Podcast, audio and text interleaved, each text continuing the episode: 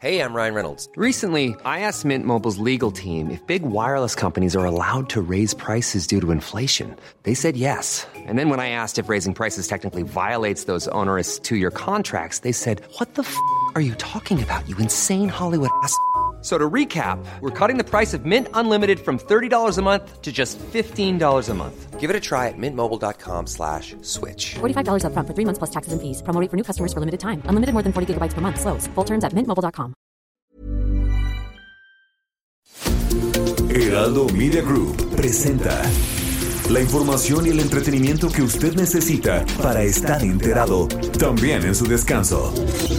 Informativo El Heraldo Fin de Semana con Sofía García y Alejandro Sánchez por El Heraldo Radio. Con la H que sí suena y ahora también se escucha.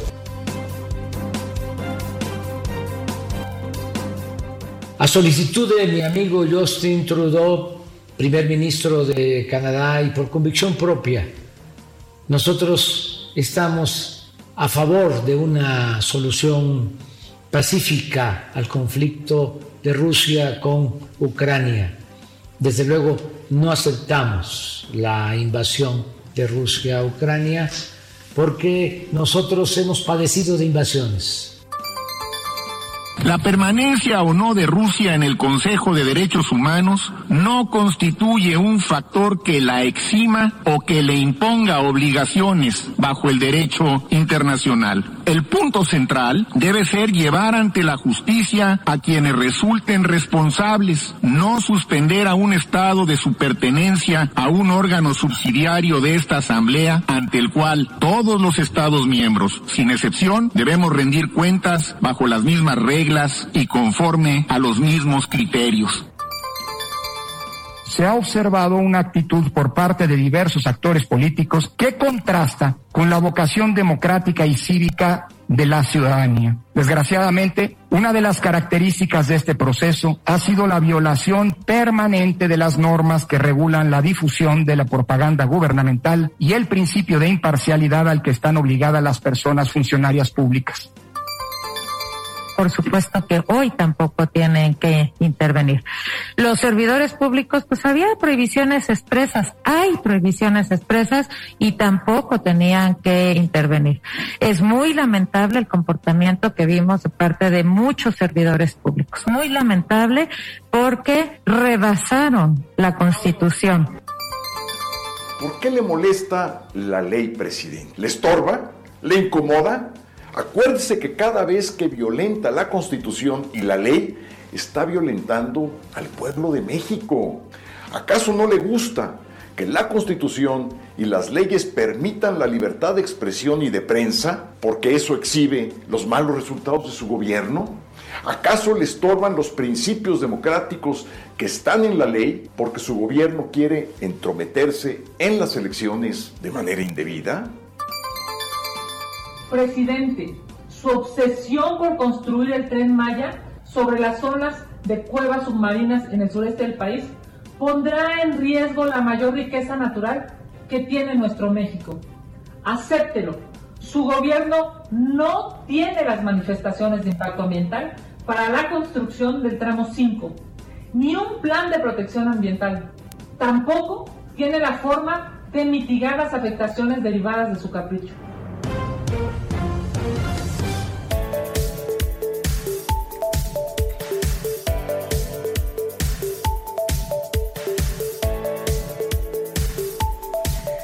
Hola, ¿qué tal? Muy buenos días. Son las 7 de la mañana ya con 3 minutos. Gracias por estar con nosotros, empezar su fin de semana aquí en el informativo. Vamos a estar con usted hasta las 10 de la mañana en todas las frecuencias del Heraldo Radio a nivel nacional en esta pues en esta transmisión especial que se hará a partir de este momento hasta las 11 de la noche porque estamos literal a una hora de que abran las casillas ya para que se lleve a cabo, para que arranque ya este proceso de revocación de mandato. Hoy 10 de abril se, es el día en el que, bueno, pues se llevará a cabo este ejercicio por primera vez en la historia de nuestro país. Aquí le daremos todos los detalles, haremos un recorrido por todo, por todo el país eh, y vamos a platicar también cuáles las condiciones que hasta ayer y todavía hoy que se instale el Consejo General del Instituto Nacional Electoral han reiterado que la situación está en perfectas condiciones para que se lleve a cabo este ejercicio. Yo soy Sofía García y me da mucho gusto saludarte, Alex Sánchez. Buenos días. Hola Sofía, muy buenos días a ti y a que nos escuchan a lo largo y ancho del país. Estamos transmitiendo en vivo desde Insurgente Sur, 1271 de la Torre Carrashi, el Heraldo Media Group para todo el país. La noticia no descansa y hoy en este domingo 10 de abril, mucho menos porque tenemos uno de los ejercicios, pues, más polémicos, importantes de los últimos años y sobre todo porque se trata de un ejercicio que organiza el INE inédito, nunca antes se había llevado a cabo y será posible después de la reforma electoral de los últimos años a partir de las 8 de la mañana se abrirán 57.500 casillas en todo el país para que usted que no se escucha decida ir a participar o no sobre el proceso de consulta de revocación de mandato para saber si el presidente se va del cargo o se queda. Se requieren al menos 37 millones de personas que participen para que este proceso pueda tener validez y esa votación se pueda contabilizar, se pueda tomar en cuenta el sí se va el resultado o el sí se queda. Mínimo 37 millones cuando han abierto 57.500 casillas, algo que parece un poco difícil. sí.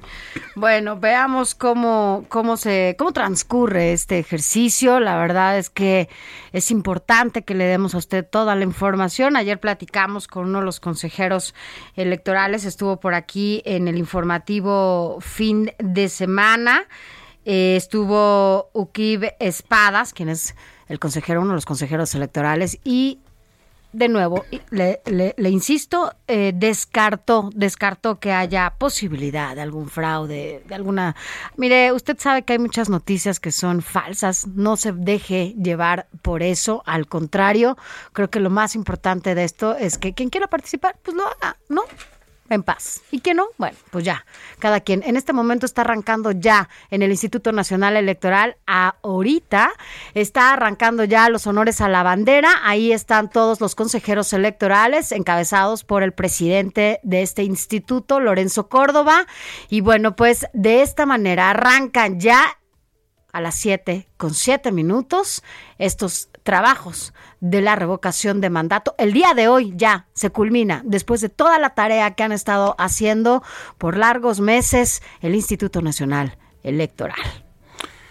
Estamos viendo al presidente del Instituto Nacional Electoral, Lorenzo Córdoba, franqueado del resto de los consejeros, haciendo honores a la bandera en este momento en que una guardia carga nuestro lábaro patrio en una mañana en, el, la que todavía cuando son las 7 con 8 minutos está eh, un poquito, un poquito oscuro y justo comienza a esclarecer.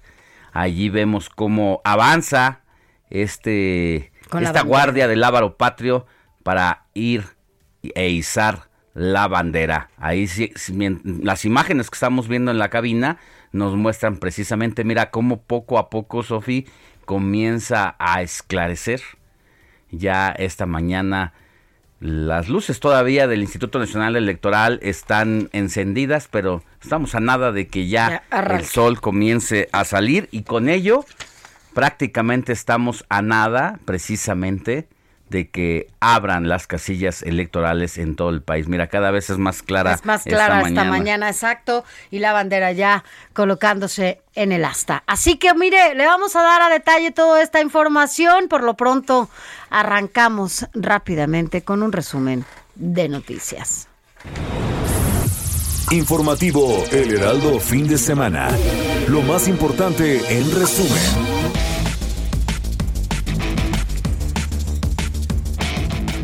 Este domingo, como ya se lo hemos dado a conocer y le estamos dando minuto a minuto lo que está pasando eh, desde el Instituto Nacional Electoral, se llevará a cabo en todo el país la consulta de revocación de mandato para que el para esto, el INE habilitó 57.156 casillas que abrirán a las 8 de la mañana y cerrarán a las 6 de la tarde. A lo largo de este espacio le vamos a dar toda la información, haremos un recorrido por todo el país para que usted se entere incluso cómo se está llevando a cabo este ejercicio de revocación de mandato.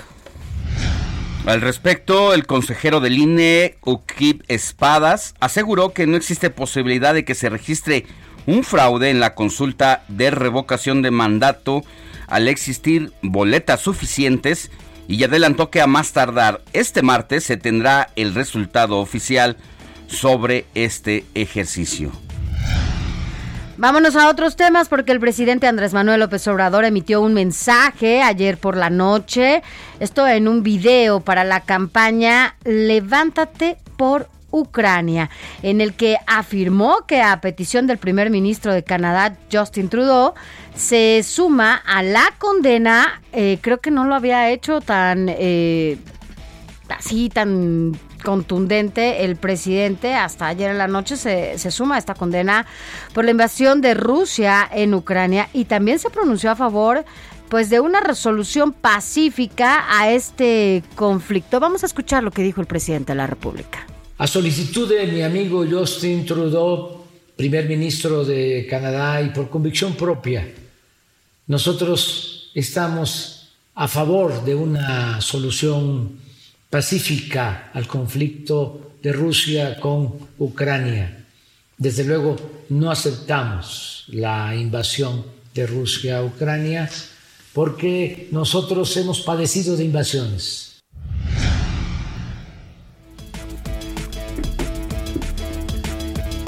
En más información, y relacionada a otros temas, el exgobernador de Nuevo León, Jaime Rodríguez Calderón, fue trasladado este sábado del Penal 2 de Apodaca al Hospital Metropolitano de Monterrey, luego de presentar algunos malestares gastrointestinales, aunque su defensa descartó que se trate de algo de gravedad. Hay que recordar que el exgobernador de Nuevo León está recluido desde hace algunas semanas, acusado de desvío de recursos, entre otras, entre otros delitos. La Fiscalía General del Estado de Michoacán informó que al menos 11 cuerpos fueron descubiertos en una fosa clandestina ubicada en un predio de la comunidad Las Letras entre los municipios de Puruándiro y José Sixto Verduzco. Esto en los límites justamente con el estado de Guanajuato. La Secretaría de Salud informó que en las últimas 24 horas se sumaron 2.712 nuevos contagios por COVID-19, así como 125 muertes a causa de esta enfermedad, con lo que el país ha llegado a un acumulado de 5.722.541 personas contagiadas, así como 323.000 720 personas fallecidas. Vámonos a temas de la capital. Mire, la Secretaría de Seguridad Ciudadana de la Ciudad de México puso en marcha este sábado el operativo especial Conduce sin alcohol. Esto con motivo del periodo vacacional de Semana Santa. Así que ojo, no se confíe. Y de hecho, bueno, pues si usted bebe no tendría que manejar. Este operativo en el que se instalarán alcoholímetros día y noche. Estarán las 24 horas en distintas vialidades, así como en las entradas y las salidas de la ciudad. Si usted va a beber, pues no maneje. En información internacional, el primer ministro del Reino Unido, Boris Johnson, se reunió en la ciudad de Kiev con el presidente de Ucrania, Volodymyr Zelensky, a quien le externó su solidaridad por la invasión rusa, además de ofrecerle un paquete de asistencia financiera y militar. Vámonos rápidamente de última hora. En este momento ya está hablando el consejero presidente electoral Lorenzo Córdoba, ya en el arranque de este ejercicio de revocación de mandato. Vamos a escuchar lo que dice. Eh, presidentes tanto del Colegio Nacional de Notariado Mexicano, licenciado Guillermo Escamilla, como del Colegio de Notarios de la Ciudad de México, licenciado Luis Antonio Montes de Oca, estimados colegas de los organismos públicos locales electorales, señoras y señores visitantes extranjeros, y observadores nacionales que nos acompañan. Esta ceremonia tiene un significado especial.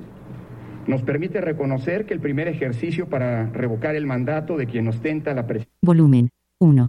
haya sido hasta ahora un éxito organizativo. Los reiterados intentos de boicotear el trabajo de esta autoridad electoral para impedir que cumpliéramos con nuestro mandato constitucional generaron el efecto contrario. La ciudadanía aceptó una vez más a participar en la integración de las mesas directivas de casilla, incluso con mayor rapidez que en otros procesos electivos y con porcentajes que no habíamos visto antes. Seamos claros, la confianza que la sociedad tiene en sus autoridades electorales no es una casualidad. Pese a la intensa campaña de desprestigio que se ha impulsado en contra de las autoridades electorales del país, la sociedad mexicana, codo a codo con su INE, se apropió de nueva cuenta de este inédito ejercicio de participación ciudadana. Que el INE sea la institución civil con más confianza del Estado mexicano tampoco es algo que se haya ganado en dos o tres años, ni por los resultados de una o dos elecciones. La sociedad confía en el INE, confía en el Tribunal Electoral, porque somos instituciones que hemos defendido contra viento y marea los datos de cada persona inscrita en el padrón electoral, porque hemos hecho valer la igualdad de los derechos políticos de las y los ciudadanos, de mayorías y de minorías, y porque hemos arbitrado la lucha por el poder con imparcialidad, sin ceder ni un milímetro a la autonomía constitucional ni a la independencia que ostentamos, sin importar las presiones que se originan por cuestiones ideológicas o por intereses de los poderes fácticos o constitucionales. Por eso es importante esta ceremonia, porque el Instituto Nacional Electoral el Tribunal Electoral Poder Judicial de la Federación somos instituciones que creemos en la institucionalidad que da vida a la República y que sustenta la división de poderes y el sistema de pesos y contrapesos de nuestra democracia. De ahí que a unos minutos de que se instalen las casillas e inicie la votación, las consejeras y los consejeros electorales queremos agradecer a la ciudadanía por su vocación democrática y al personal del INE por su profesionalismo y su compromiso con la imparcialidad. Gracias a este binomio democrático de la ciudadanía con su INE, a partir de las 8 de la mañana habrá una papeleta esperando a cada uno de los 92.8 millones de votantes potenciales inscritos en la lista nominal para que ejerzan su derecho a opinar sobre la revocación del mandato en cada una de las 57.517 casillas que instalaremos. En ese sentido, después de un intenso trabajo organizativo, hemos llegado al momento de la ciudadanía.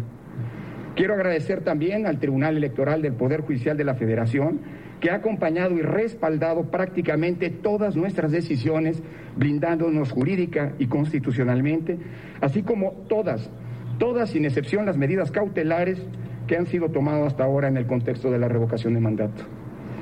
Hoy, por primera vez en nuestra historia, las ciudadanas y ciudadanos podrán emitir una opinión para decidir sobre interrumpir el mandato de un presidente constitucional en caso de que le hayan perdido la confianza, o bien podrán emitir su opinión favorable para que termine en 2024 el encargo para el cual fue electo por la mayoría de la población en junio de 2000, en julio de 2018.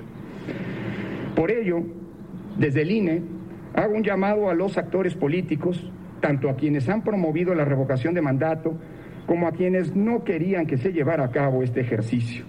A todas y a todos les pido que respeten las leyes, que no intervengan indebidamente en la decisión de la ciudadanía de ejercer o no un derecho constitucional y mucho menos de ejercerlo libremente. A la sociedad en general le pido que esté atenta para que la jornada revocatoria se lleve a cabo con legalidad e imparcialidad y que aprovechando las ventajas de la era de la información y el acceso a la, a la telefonía celular, que documenten cualquier delito electoral y que, presencien, que presencien directamente y a que lo denuncien.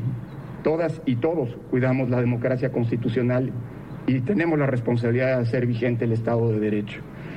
En la era de la información, las trampas y los tramposos en materia electoral siempre serán descubiertos, con la agravante de que los delitos electorales ahora con, que ahora conllevan la eh, lógica de que son delitos graves. Elevemos el contexto de exigencia a quienes quieran violentar la voluntad de las y los votantes. Respetemos a las y los funcionarios de casilla y contribuyamos al buen desarrollo de sus actividades. En este México, en el México del Sistema Nacional de Elecciones, el voto nos iguala a todas y a todos. El voto de un ama de casa, de un obrero, de una periodista, de un estudiante, de una persona indígena o incluso de quien ejerce funciones de gobernante, vale lo mismo.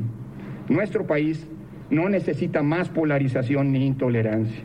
Nuestro país requiere más debates democráticos sin dogmas ni fanatismos. Por las contribuciones y el profesionalismo que hizo cada persona que integra el Instituto Nacional Electoral para llegar a esta jornada revocatoria, por las resoluciones tomadas por las magistradas y magistrados de la Sala Superior del Tribunal Electoral del Poder Judicial de la Federación, que han ratificado la legalidad y la certeza en la organización de esta revocación de mandato, por la solidaridad y el apoyo que los organismos públicos locales electorales nos brindaron en estos meses y por la disposición que las y los notarios de todo el país que han manifestado como siempre su eh, eh, lógica, su colaboración para dar fe pública de los hechos sucedidos y por suceder. A todas y a todos, a nombre de las consejeras y consejeros electorales del INE, les agradezco sus invaluables contribuciones para que este inédito ejercicio de democracia participativa se lleve a cabo. Compañeras y compañeros del INE, hagamos de la revocación de mandato una experiencia más exitosa en el largo camino que exige la construcción de una nación democrática e incluyente. Sigamos haciendo de nuestro país, que es nuestra casa común de todas y todos, una nación en la que todas, absolutamente todas las voces se escuchen, se respeten y cuenten como ocurre en cualquier democracia constitucional moderna. Es hora de la ciudadanía, es hora de que una vez más la soberanía popular se exprese como ocurre en un sistema democrático en las urnas. Gracias a todas y todos. Estas fueron las palabras del consejero presidente electoral Lorenzo Córdoba. Arranca así, este fue el discurso inaugural para que se lleve a cabo este ejercicio de la revocación de mandato. Y bueno pues pide a todos los actores políticos a quienes promovieron y a quienes están no promoviendo que o que se, o que no participen bueno pues que no intervengan en la decisión de cada una de las personas que pues cada decidan qué hacer en este ejercicio. Él pide que se haga de esta revocación de mandato un ejercicio como se ha hecho siempre en nuestro país un ejercicio democrático. Y bueno pues que sea ejemplo de la expresión popular en nuestro país. Así lo dice Lorenzo Córdoba, Alex. Así es, y hace un llamado precisamente a toda la ciudadanía para pues comportarse a la altura de lo que representa este ejercicio democrático y a todos los actores aquellos que también de alguna u otra manera han estado involucrados de manera directa o indirectamente en este proceso. Hay que recordar que de cara a esta jornada que inicia ya desde este momento y que en unos minutos, en escasos 37 minutos, estarán abriendo las primeras casillas. El INE dice que recibió más de 172 quejas durante el proceso previo a la consulta, cinco contra el presidente, cuatro contra la Consejería Jurídica y el vocero de la presidencia, varias más contra la jefa de gobierno de la Ciudad de México, así como en contra del secretario de gobernación, porque estuvieron involucrados de alguna manera en y de manera sistemática en la violación de la veda electoral. No, además, este, bueno, a este proceso. Por eso un poco es lo que él dice, ¿no? Mira, las trampas y los tramposos siempre serán descubiertos y por eso hay leyes. Y seguramente, eh, yo estoy segura que este ejercicio será un ejercicio pacífico, en donde, bueno, pues eh, quienes quieran participar lo harán así, de manera pacífica, quienes no, bueno, pues ya, es cada quien, es una decisión de cada quien, pero lo que sí es un hecho es que incluso México es referente internacional, incluso el INE ha estado en otros países justamente dando a conocer cómo es ese, este sistema electoral, porque es un sistema blindado, hay un blindaje importante. ¿Y sabe quién? somos los principales que, que blindan este sistema. Usted y yo somos los ciudadanos quienes estamos siempre vigilando que estas elecciones y las que sean, pues sean transparentes. Y esa es parte, ¿no? De la democracia de este país y de lo que nos caracteriza. Vamos a una pausa y regresamos con más información, toda la cobertura sobre esta jornada electoral de hoy de cara al proceso de referéndum revocatorio del presidente López Obrador. Regresamos con más.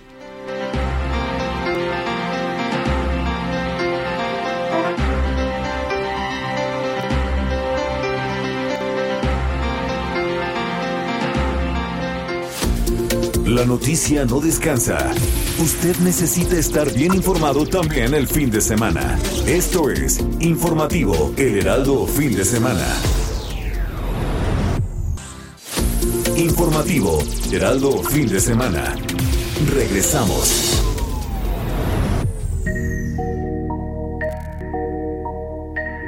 Como cada año, el 10 de abril se conmemora el Día Internacional de la Homeopatía, un sistema de medicina alternativa creado en el año 1796 por Samuel Hahnemann, que afirma que la misma sustancia que provoca determinados síntomas es capaz de curarlos si se suministra en pequeñas cantidades.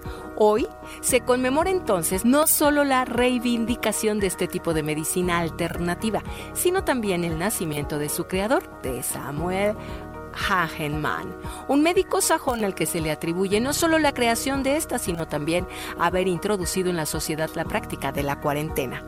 Pero, ¿Saben ustedes cómo se elaboran estos medicamentos? Es mediante sucesivas diluciones en agua o alcohol de la sustancia original, de manera que la sustancia que provoca la enfermedad queda reducida a una cantidad infinitesimal.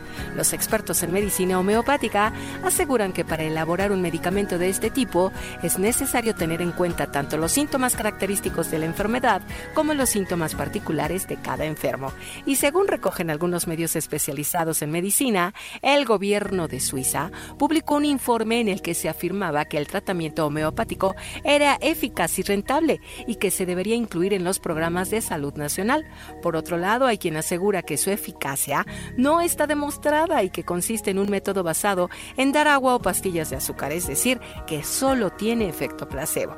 Pero a pesar de que los homeópatas no niegan que efectivamente se trate de una disolución, argumentan que el agua retiene la memoria de lo que ha disuelto y esto explica su efectividad.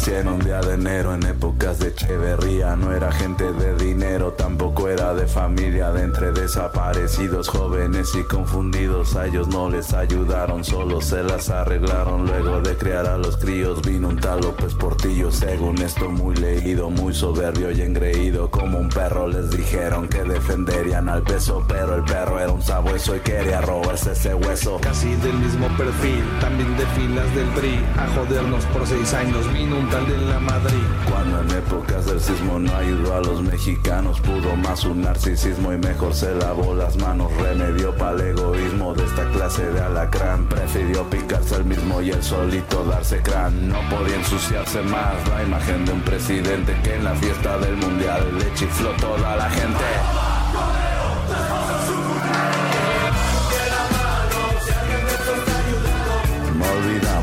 Aquí se los recordamos. No olvidamos, aquí se los anotamos. Ya estamos de regreso en el informativo de fin de semana. Son las 7 de la mañana con 33 minutos, hora del centro del país. ¿Qué estamos escuchando? Héctor Vieira, jefe de información del informativo de fin de semana. ¿Qué tal, Alex Sofi? Muy buenos días, amigos del auditorio. Pues empezamos con algo literal, filoso, algo, algo bastante eh, escandaloso, por decirlo de alguna manera, con este tema que acaba de estrenar el pasado jueves la banda Molotov, este tema titulado No olvidamos este tema, pues en medio de todo el ambiente político que estamos viviendo actualmente, Sofía Alex, entre polarización, desafortunadamente, confrontaciones, el tema de la revocación de mandato, dimes y diretes, jaloneos políticos, eh, sin lugar a dudas estamos viviendo un momento eh, convulso en lo que se refiere a la política mexicana y pues la, no es la excepción. Eh, recordemos que la banda Molotov en sus más de 25 años de trayectoria eh, precisamente ha hecho crítica social, políticos, eh, personajes públicos, artistas, incluso a Estados Unidos le ha tocado lo suyo en, varias de sus canciones. Y pues en esta ocasión este tema titulado No olvidamos que estrenaron apenas esta semana, eh, pues retoma la crítica al poder político de México desde lo que fue el sexenio de Luis Echeverría, menciona capítulos como el movimiento del 68, como los terremotos de 1985, es como una compilación de eh, crítica histórica durante las últimas administraciones, Sofía Alex, y bueno, incluso eh, al actual presidente Andrés Manuel López Obrador, pues le toca también lo suyo en esta crítica de esta canción. Exactamente, mi querida Sofía. Entonces, es un tema que seguramente va a dar mucho de hablar, que hablar, ya está dando mucho de qué hablar, y pues vamos a escuchar un poquito más para continuar con esta jornada típica, con esta jornada especial, Sofía Alex, de jornada de revocación de mandato, de consulta, y que estaremos muy puntuales y muy pendientes dándoles todo el proceso de esta jornada electoral de este domingo. Pues siempre incómoda esta banda de Molotov desde su formación. Antes de ser Molotov tocaban en otras bandas hasta 1995 cuando se consolidan como esto que conocemos hoy como Molotov y siempre incómodos al poder. Hay que recordar, bien dices, a todos los presidentes partiendo de Luis Echeverría a la fecha Hoy con esta rola no dejan fuera también ni al presidente en turno. Eh, critican su política de abrazos, no balazos, entre otras cosas. Y pues se consolidaron precisamente por esta crítica. Además, quien nos recuerda también a el periodista Jacobo Saludowski le llovió alguna crítica ahí en sus letras. Así es, mi querido Alex, este ese tema que bien comentas, eh, que no te haga bobo Jacobo, que forma ah. parte del disco titulado ¿Dónde jugarán las niñas? de 1997, que pues fue el despegue, fue el despegue. de Molotov. Ahora hay que recordar que el rock mexicano, si bien era satanizado en los 60s, en los 70s, que hubo un momento de contracción, tuvo que echarse para atrás toda esta generación que formaba parte de estos rockeros, ¿no? Que eran mal vistos por el poder precisamente. Así es, mi querido. Y que muchos de los que se dedicaban al rock tuvieron que virar a otros géneros musicales para seguir sobreviviendo. El propio Rigo Tobar era uno de estos eh, rebeldes con causa y que ante sentir la bota del sistema en el cuello, pues tuvieron que dedicarse a otra cosa si querían seguir en la música. Y cuando llega a esta banda hay un antes y un después, o es un punto de quiebre en la historia del rock and roll. Así es, mi querido Alex Sofi, porque como bien lo dices, sobre todo después del Festival de Avándaro en 1971, que fue cuando se empezó a satanizar, y como bien lo dices, eh, agrupaciones, artistas que estaban metidos en el rock tuvieron que cambiar de giro, seguramente ustedes lo recuerdan, Sofi Alex, la revolución de Emiliano Zapata, un grupo que incluso se presentó en el Festival de Avándaro, uno de sus temas más reconocidos como era Nasty Sex, terminó eh, pegándole al género grupero prácticamente con temas como eh, Cómo te extraño precisamente como mi forma de sentir y que bueno eh, ya fue parte de un movimiento grupero en el que también estuvieron eh, otras agrupaciones como los Yaqui liderados por Benny Barra Papá que también empezó en un género rockero terminó cantando música grupera con canciones como Cenizas como Teresa y algunos otros ejemplos más que tenemos de este rock mexicano que de alguna manera se volvió un tanto el término, podríamos decirlo, underground. Y que bueno, ya lo que fue a mediados, eh, la segunda mitad de la década de los ochentas, ya empezó a haber una apertura un poquito eh, mayor, sobre todo porque empezaba, eh, recordarán Sofía Alex, este movimiento del rock en tu idioma, donde ya surgieron agrupaciones que se dieron a conocer ya de forma más masiva, ya más comercial, como Caifanes, Los Amantes de Lola, eh, llegó Soda Stereo de Argentina y ahí fue ya donde también despuntó el rock en español, con Héroes del Silencio también, directos desde España, liderados por Enrique Bumburi, y así un importante movimiento eh, en la música en lo que se refiere a rock and roll, al rock. Pues muy bien, escuchamos un poco más de No Olvidamos de Molotov. El país de los abrazos hace casi todo bien, pero yo tengo otros datos. Culpa por todo lo malo a todos los anteriores, porque todos son corruptos, porque son conservadores. Acabó a la corrupción con un pañuelito blanco, arrasó con la pandemia con imágenes de un santo.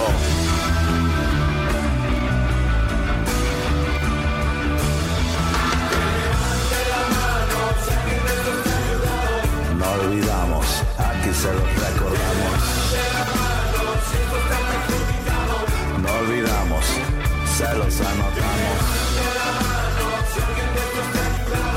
No olvidamos, aquí se los recordamos. No olvidamos, se los anotamos. Escríbanos o mándenos un mensaje de voz al WhatsApp del informativo fin de semana 5591 63 5119.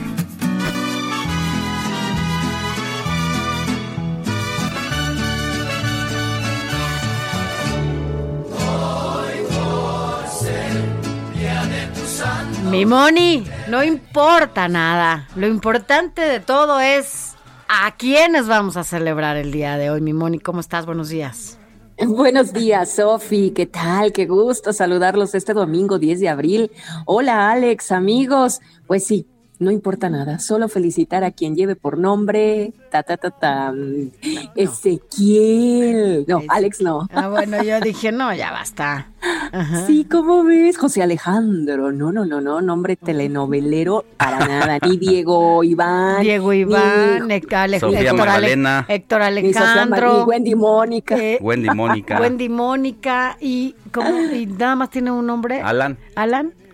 Alancito. Alan Alan Aldair. Aldair. Alan Aldair. Alan Aldair. dice, nadie se Y, podía oye, salvar. y Héctor Alejandro, no, Héctor no. Alejandro, José Alejandro.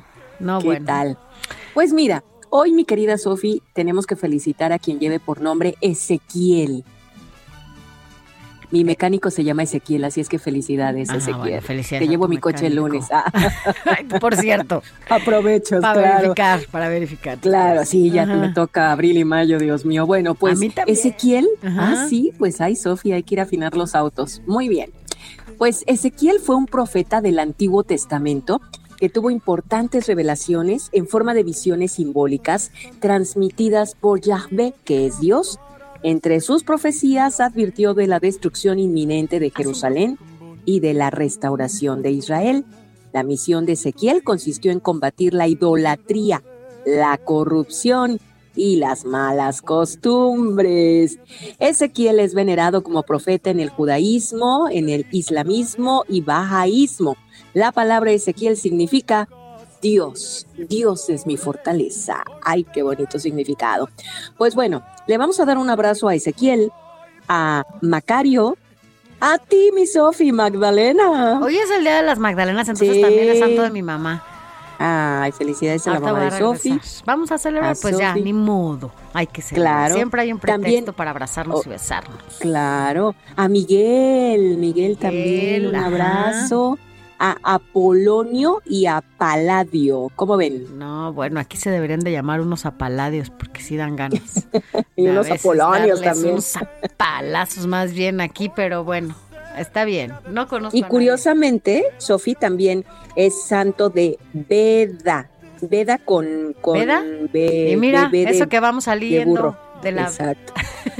y la que nos falta para el 5 de junio. Ah, sí, Pero claro, bueno. entonces a Veda un abrazo Imagínate también que te llamaras con Veda. Veda, Veda Mónica. Veda Mónica, Wendy. Veda Mónica, ¿Veda. Sofi? Bueno, ok, pues no conocemos a nadie. Ahí si usted conoce a alguien Más que a ti. Que, que se Ah, llame bueno, Magdalena. pues ya no, diga. Pero yo sí es mi santo, por Magdalena. Perfecto, felicidades. Y bueno, a propósito, mira, ya aquí Ala nos puso a Ezequiel, eh, Ezequiel Peña, para que lo- le mandamos un abrazo y una felicitación Eso. desde acá. Así hay que empezar el dominguito, felices Así y con todo. Te mando besos al ratito aquí. Igualmente. Nos vamos a ver. Claro que sí, gracias. Gracias, Moni. Felicidades a todos.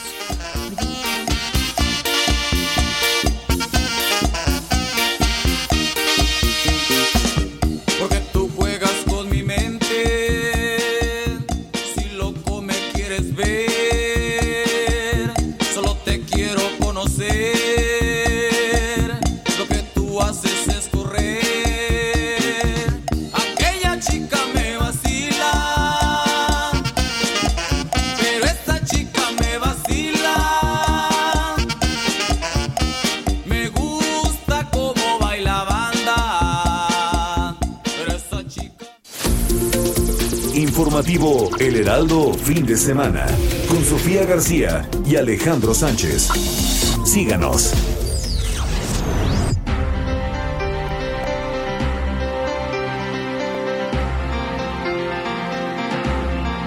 Síganle. Las 7 ya de la mañana con 44 minutos. Alex, no has dado el WhatsApp, ¿eh? Y entonces, por eso no nos van a escribir. Oiga, escríbanos, Por tu culpa. escríbanos por favor todas sus dudas, sabe cómo encontrar su casilla en caso de que sí quiera participar. Recuerde que se lo hemos dicho aquí en estos micrófonos, si usted quiere participar está en todo su derecho. Si no quiere participar también, aquí no se le debe de obligar a nadie. Nadie puede pasar por usted y decirle que a fuerza tiene que votar porque si no le van a quitar tal o cual apoyo. Sí, nadie puede amenazarlo. Eso háganoslo saber en todo caso, si es que hay algún ente por ahí, ¿verdad? De esos que abundan, que vayan también. a presionarlo, no se deje. Escríbanos, le voy a dar el WhatsApp, atención porque nomás lo voy a repetir dos veces. A ver, mamá. 55 91 63 51 19 55 91 63 51 19 nos pueden mandar fotos mensajes de, eh, de voz y todas las denuncias que tenga en caso de que hoy videos, si tiene vea videos. alguna anomalía, alguna irregularidad, por favor comiéncenos a circular. Aquí recuerde que en el informativo de fin de semana estaremos juntos desde las 7 que arrancamos hasta las 10 de la mañana y a partir de ahí estaremos dando paso a todos nuestros compañeros. Sí, y además esto que dices es importante porque usted,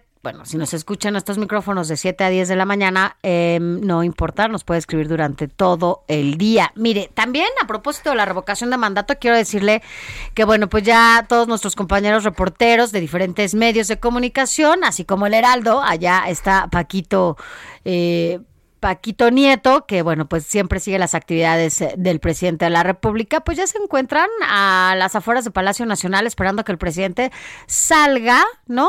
Va, aunque dijo que no iba a, votar, ¿no? Dijo que no, que, que algo iba a poner en su boleta, no sé qué dijo que iba a poner eh, Emiliano Zapato, Emiliano Zapata iba a poner ahí, no sé qué. Pero bueno, vamos a ver qué dice eh, cuando salga rumbo a su casilla, ahí están todos los medios esperando a que él salga y bueno, pues seguramente dará alguna declaración, aquí se la tendremos en el momento que así sea. Vámonos hasta Guadalajara porque allá está nuestra compañera Mayeli Mariscal ya con todos los detalles sobre esta jornada de revocación de mandato. ¿Qué nos tienes mi querida Maye? Muy buenos días. Alex, Sofi, muy buenos días. Buenos días también a todo el auditorio. Pues acaba de dar inicio justo esta sesión en el Consejo Local del INE y es que hay que recordar, en Jalisco se instalarán 20 casillas especiales, una por cada distrito.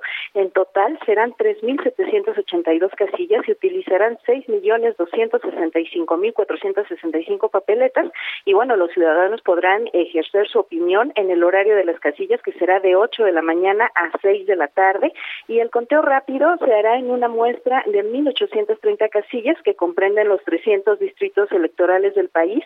Hay que recordar, el listado nominal en Jalisco es de 6.164.265, así es que eh, pues estaremos por supuesto al pendiente y dando seguimiento a esta apertura de casillas. En estos momentos, repito, eh, acaba de dar inicio esta sesión del Consejo Local del INE, así es que pues estaremos al pendiente sobre todo de las incidencias.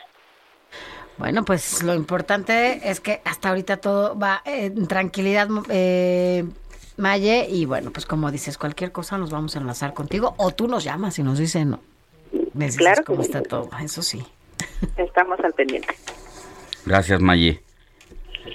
Y bueno, de Guadalajara vamos a, Ahora vámonos hasta acá.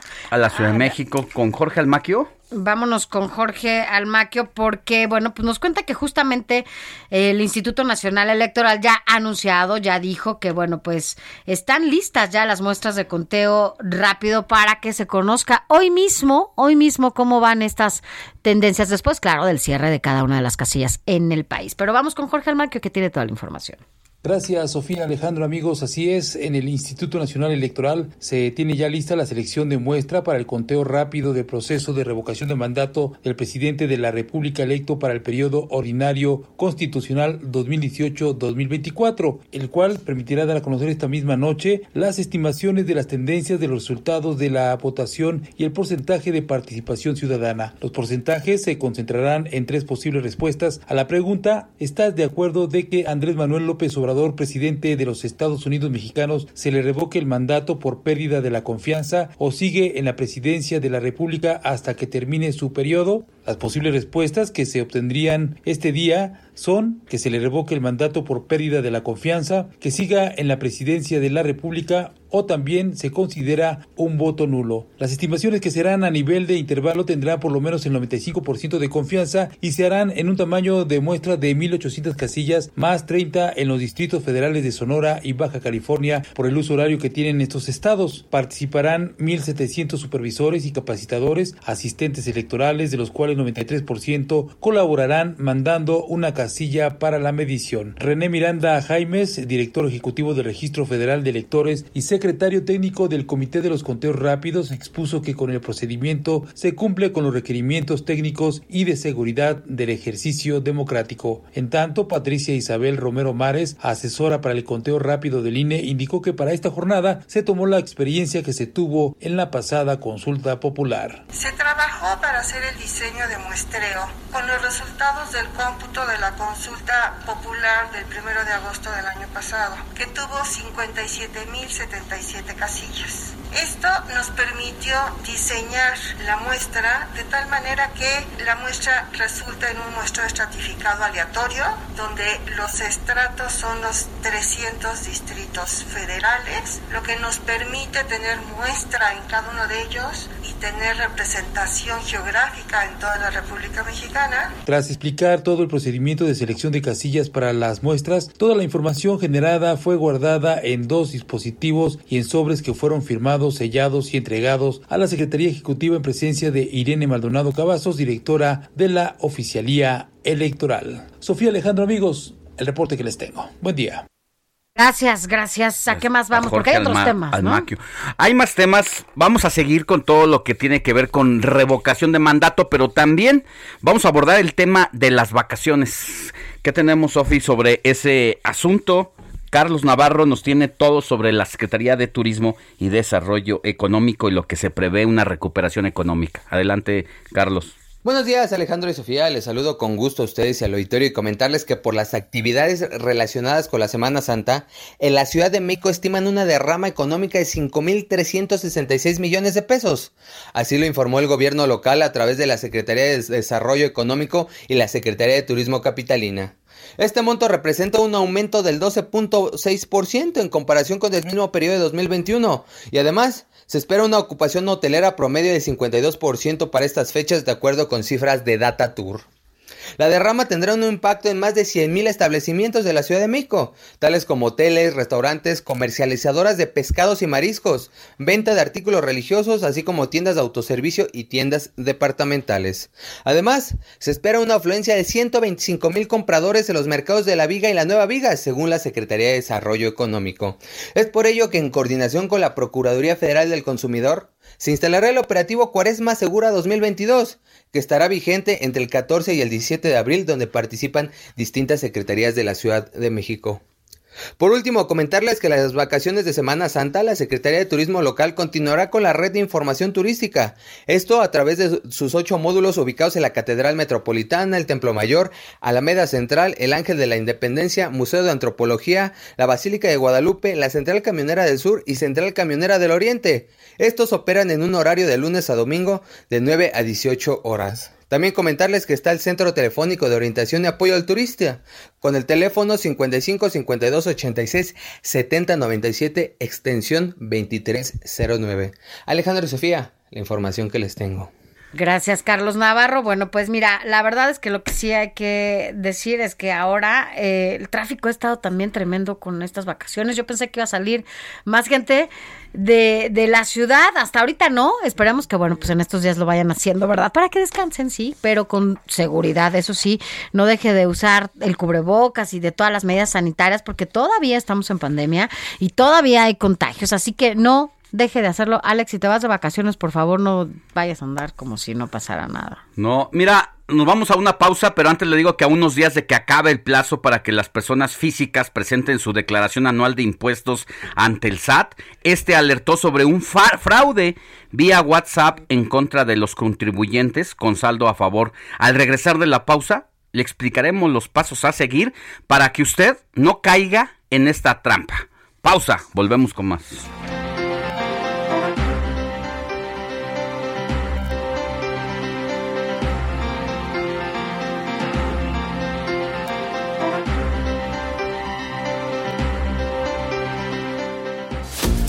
La noticia no descansa. Usted necesita estar bien informado también el fin de semana. Esto es Informativo El Heraldo Fin de Semana.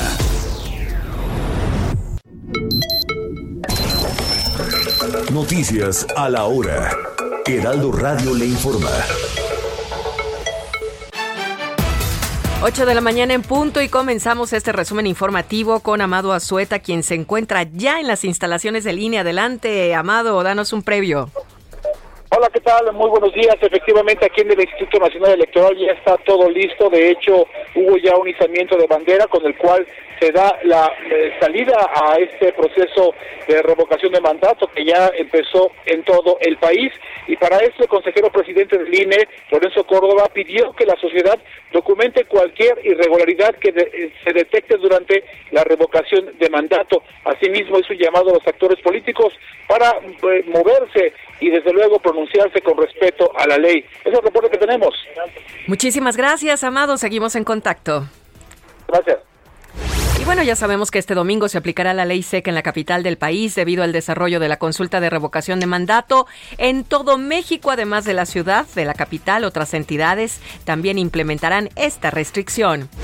Ubica tu casilla, infórmate en fuentes confiables, dijo en su cuenta de Twitter Lorenzo Córdoba, consejero presidente del Instituto Nacional Electoral, y comentó también de cómo será el conteo final. Escuchemos. A las 8 de la noche del domingo, tiempo del centro del país, cuando hayan cerrado las casillas en todo el territorio nacional, el INE echará a andar un sistema informático de acceso público para registrar y transparentar en tiempo real el cómputo legal de las opiniones emitidas que se llevará a cabo en los 300 consejos distritales del INE. Y alrededor de las 10 de la noche, a más tardar, daremos a conocer el resultado del ejercicio de un conteo rápido con una muestra de 1.800 casillas que nos permitirá conocer las tendencias de participación ciudadana y el porcentaje de opiniones para las dos posibles respuestas de la consulta. Y el operativo especial Conduce sin alcohol en el marco del periodo vacacional de Semana Santa arrancó en la Ciudad de México, dijo el secretario de Seguridad Ciudadana de la capital, Omar García Harfuch. En otros temas, al menos 11 cuerpos enterrados en una fosa clandestina fueron localizados en el municipio de José Sixto Verduzco, en Michoacán, zona colindante con el estado de Guanajuato, en el servicio médico forense donde se determinará la causa de muerte y se procederá a la identificación de las víctimas y por su probable participación en el delito de feminicidio, un juez de control vinculó a proceso a Soichi N., el hombre que asfixió a una mujer adulta mayor mientras recolectaba botellas de plástico el pasado 2 de abril en la alcaldía Tlalpan. En el Orbe, autoridades en Texas presentaron un cargo de asesinato a una mujer de 26 años a la que acusan de causar muerte de un individuo por aborto autoinducido en un estado que tiene las leyes antiaborto más restrictivas de Estados Unidos. El Papa Francisco denunció hoy la locura de la guerra en un mundo violento y herido durante su homilía por un domingo de Ramos que supuso el regreso de miles de fieles con sus palmas a la Plaza de San Pedro tras la pandemia. बोले चूड़िया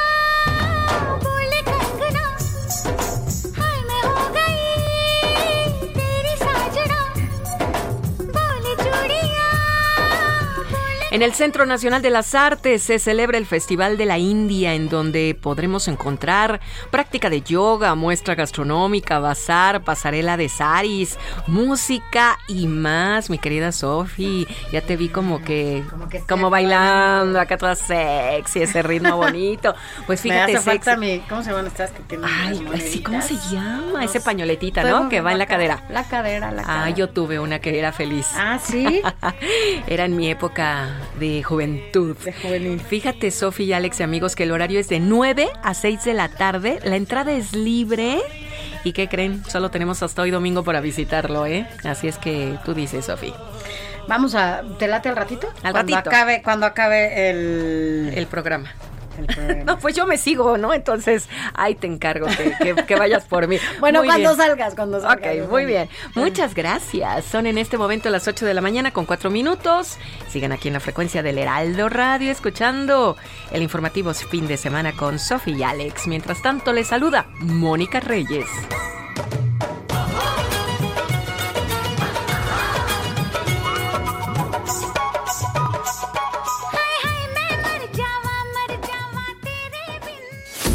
Informativo, Heraldo fin de semana. Regresamos.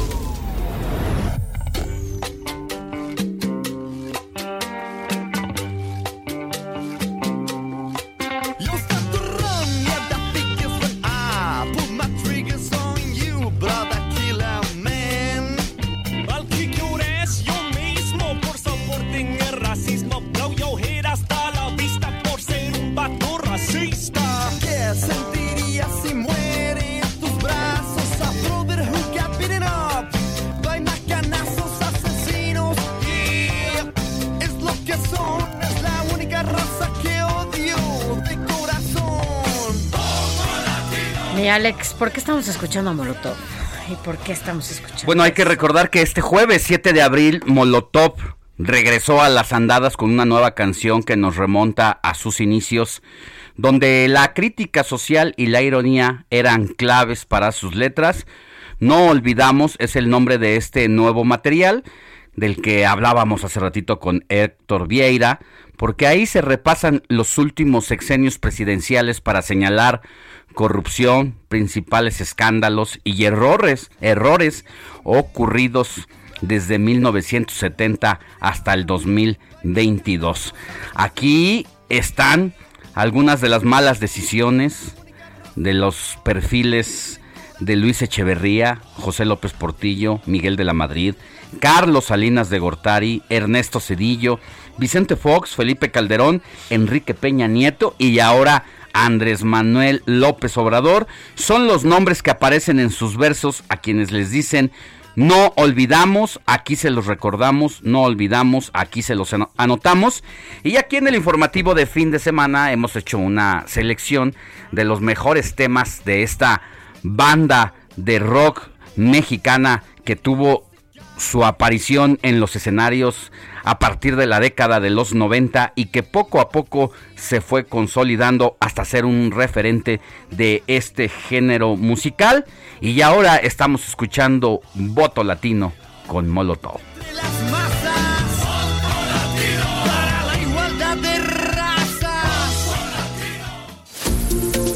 Informativo El Heraldo Fin de Semana con Sofía García y Alejandro Sánchez.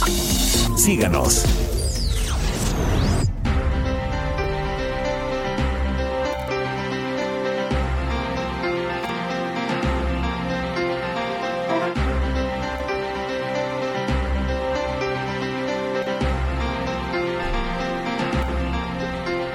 Ocho de la mañana con siete minutos. Gracias por continuar con nosotros. Ahora vamos con mi compañero Dani Magaña, porque, bueno, pues tú andas en las calles, Dani, en este día en donde se está llevando a cabo eh, la revocación de mandato y, bueno, pues con ello ya la apertura de casillas hace exactamente ocho minutos que, que abrieron. Pero tú estás, entiendo, en la alcaldía de Iztapalapa. Dani, cuéntanos cómo está todo por allá. Buenos días.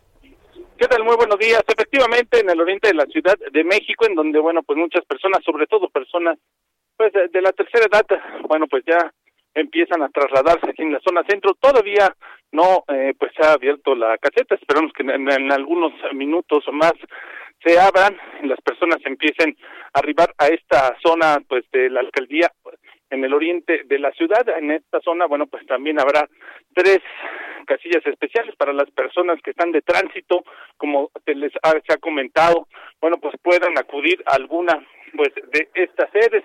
Tenemos eh, pues informado por parte de las personas que están en este lugar que una de estas sedes será en la estación de policía de la central de Abasto, la plaza Vía San Juan, en el estacionamiento de la plaza de la Vía San Juan, así como un eh, gimnasio de usos múltiples entre la avenida 6 y avenida 8. Es que te comento esto porque muchas personas pues nos han preguntado por estas casillas especiales, ya que pues dicen vienen o de otro estado o de alguna manera, bueno, pues no están cerca de la casilla que les tocaría votar y bueno, pues estas son algunas de las eh, pues indicaciones de las localizaciones de estas casillas que nos han comentado y que también pues se pueden ubicar vía internet para pues las personas que así lo decidan pues acudan a ejercer su voto aquí en la zona oriente de la ciudad.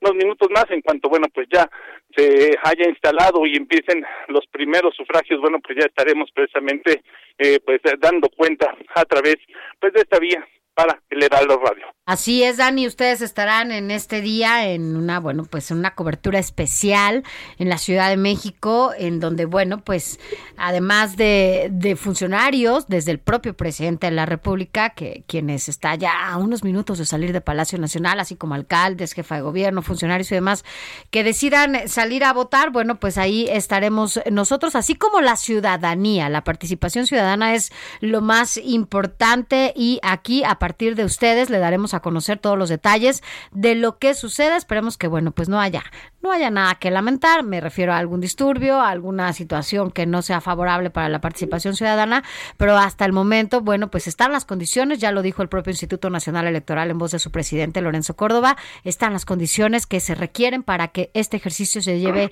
a cabo y nosotros estaremos en enlaces permanentes con ustedes para que nos den a conocer cuál es la situación que se vive en las casillas en la Ciudad de México. Dani Magaña, muy buenos días. Gracias. Claro que sí, continuamos atentos y decir esto, hacer énfasis en esta última parte que comentas, bueno, pues que está todo listo, prácticamente se alcanzó a desplegar pues toda pues esta logística para tener pues personal, hay que Bueno, se nos cortó Se Dani, cortó pero Dani, vamos a estar en, en constante comunicación con ellos, con todos nuestros compañeros reporteros que están desplazados, no solamente en la Ciudad de México, en todo el país. Hay una cobertura importante a nivel nacional de todos nuestros compañeros corresponsales y también reporteros en todo el país. Aquí en la Ciudad de México, bueno, pues también estaremos eh, comunicándonos con ellos, pero a propósito, Tenemos un amplio equipo de colaboradores y de reporteros desplegados a lo largo y ancho del país, no se diga en la Ciudad de México. Es el caso también de mi compañero Francisco Nieto, quien sigue las actividades del presidente López Obrador y quien prácticamente todos los días está pegado como su sombra. Vámonos, mi querido Paco, porque tú estás en Palacio Nacional. Se espera que de un momento a otro salga, salga el presidente de la República a emitir su voto. Y bueno, ha llamado mucho la atención este adelanto que ha dado el presidente de la República, quien anunció que sí iría a votar en la consulta de revocación de mandato, ¿Pero que en su caso personal, pues iba a escribir viva Zapata, es decir, prácticamente de esa manera se estaría anulando su voto porque tú tienes por allí el, las preguntas que vienen en la papeleta que ayer Mira, venía ayer vino, ¿no? Espadas, el consejero electoral, nos la mostró mira. eh, como una decir- sin valor, ¿verdad? Te- Exacto, es una muestra que ellos eh, sacan para que estemos nosotros enterados de lo que de lo que pasa y bueno mira esta boleta la pregunta que va a aparecer en la boleta que usted va a ver eh, en la urna si usted acude bueno más bien en la casilla si usted acude a estas casillas dirá estás de acuerdo en que Andrés Manuel López Obrador presidente de Estados Unidos de los mexicanos se le revoque el mandato por pérdida de la confianza o siga en la presidencia de la República hasta que termine su periodo. Usted va a tener opción de dos respuestas. Una de ellas es que se le revoque el mandato por pérdida de la confianza y la otra respuesta que usted tiene es que siga en la presidencia de la República. Estas son las dos, las dos eh, respuestas que usted tiene a esta pregunta que usted va a ver en la papeleta. Ahora, también algo que nos decía eh, el consejero Ukib, eh, aquí estuvo ayer con nosotros, es que puede llevar incluso usted su pluma. Allá va a haber crayones y va a haber eh, absolutamente todo con lo que usted pueda tachar su, su boleta en la respuesta que usted decida hacerlo. Pero si usted quiere llevar su pluma, incluso por seguridad sanitaria, ¿verdad? Pues lo puede hacer para que no tenga pues ningún riesgo. Acuda, eso sí, tiene que saberlo, también nos lo dijeron. Si usted quiere acudir a la casilla, tiene que hacerlo con cubrebocas. No se les va a permitir el acceso a las casillas para que no se moleste. Si esto pasa, tiene que ir con cubrebocas, es importante. ¿Por qué? Porque además, pues todavía estamos en pandemia, la pandemia no se ha terminado, que se hayan eh, un poco aligerado algunas eh, medidas y que algunos lo hayan hecho, no que quiere decir que así se, se haya ya estipulado, bueno, pues que algunos hayan ya bajado la guardia, no quiere decir que no se tomen medidas estrictas, sobre todo en espacios en donde se van a llevar a cabo este tipo de ejercicios y son espacios cerrados. Entonces, si quiere acu- acudir a una casilla, tiene que hacerlo con cubre bocas.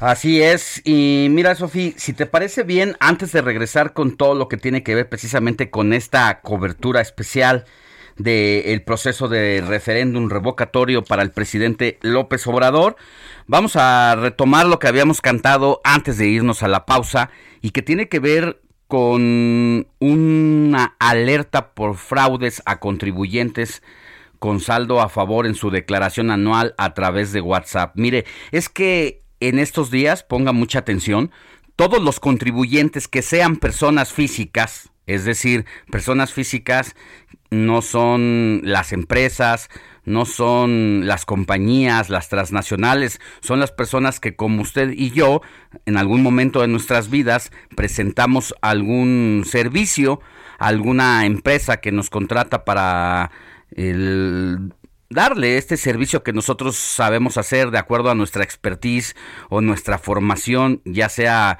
profesional o de algún oficio, pues nos toca precisamente hacer esta declaración anual ante el Servicio de Administración Tributaria, el SAT.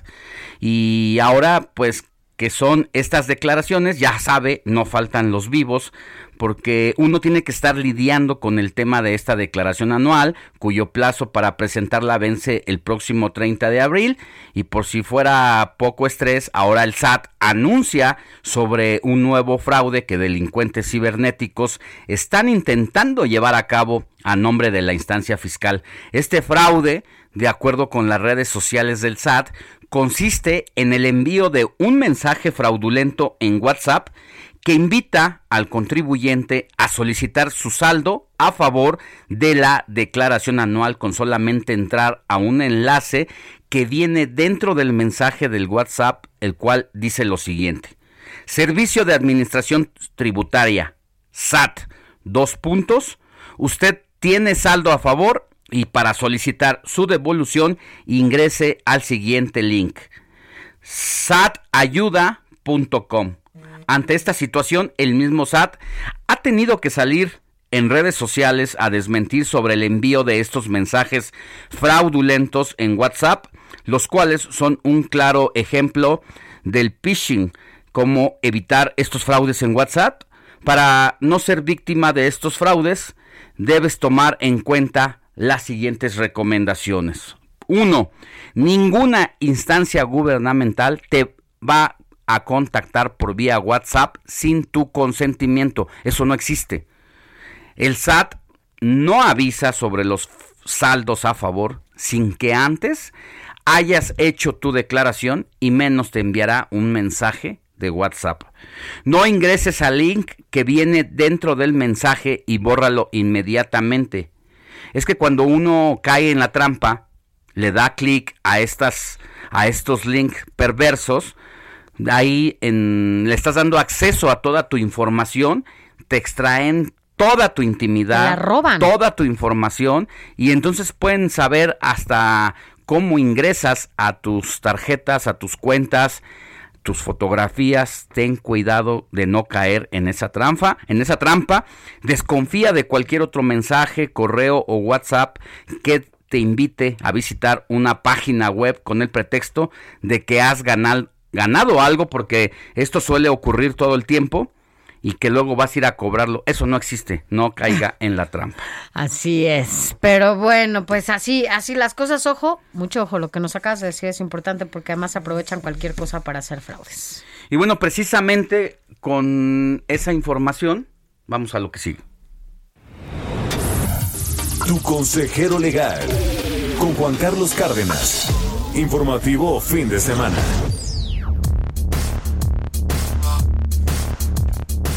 Bueno, pues ya lo escuchó, ya llegó nuestro consejero legal, que siempre es nuestro abogado de cabecera. ¿Cómo estás, Juan Carlos Cárdenas? Porque hoy nos vas a hablar justo de la cancelación de las deudas por no cobrarse a tiempo. ¿Qué pasa? Cuéntanos qué, qué, qué, qué, qué sucede cuando no se cobran a tiempo. Abogado, ¿cómo estás? Muy buenos días. Buenos días, Sofi, qué gusto saludarlos. Alex, qué gusto estar aquí con ustedes. Como siempre, me da gusto.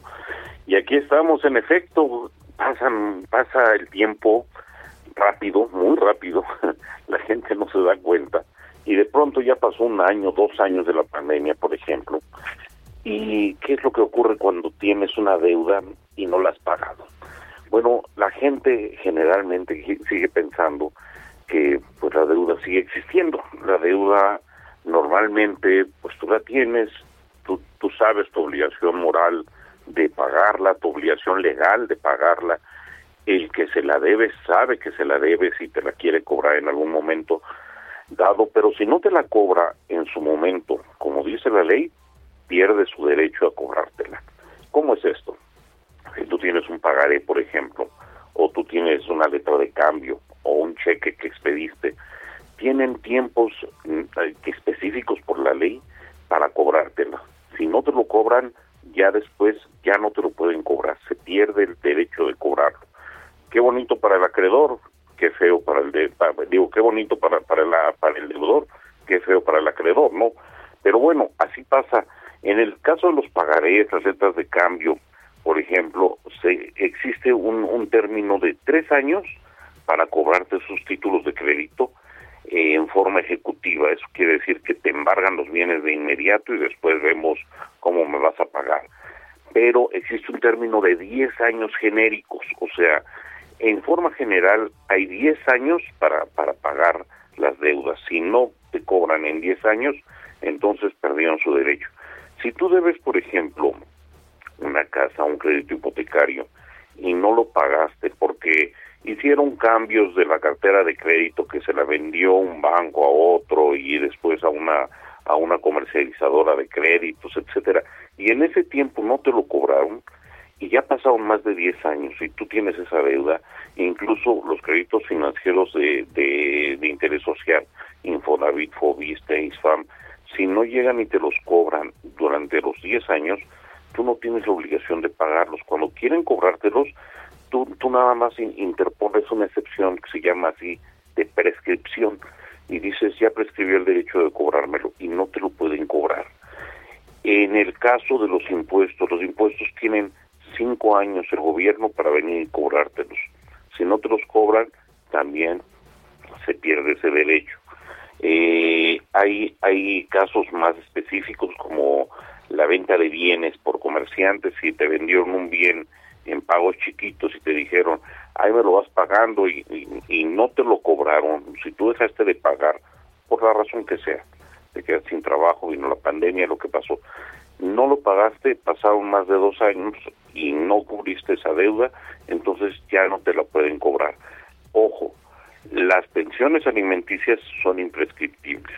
Si tú dejaste de pagar una pensión alimenticia y ya pasaron más de dos años, tres años, cinco años, esas sí te la van a venir a cobrar. ¿eh? Las pensiones alimenticias se le deben a los hijos o a las personas adultas mayores a las que les debes pensiones alimenticias, esas sí te las van a poder venir a cobrar. Entonces, en general, la- el término general de, de prescripción de las deudas es de 10 años.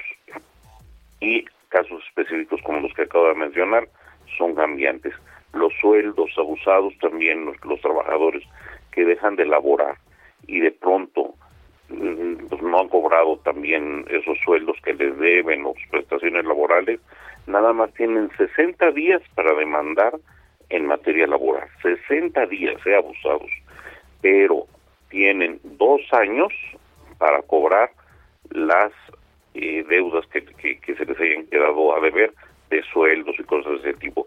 Pero 60 días para presentar la demanda laboral, así que hay que ponerse bien vivos.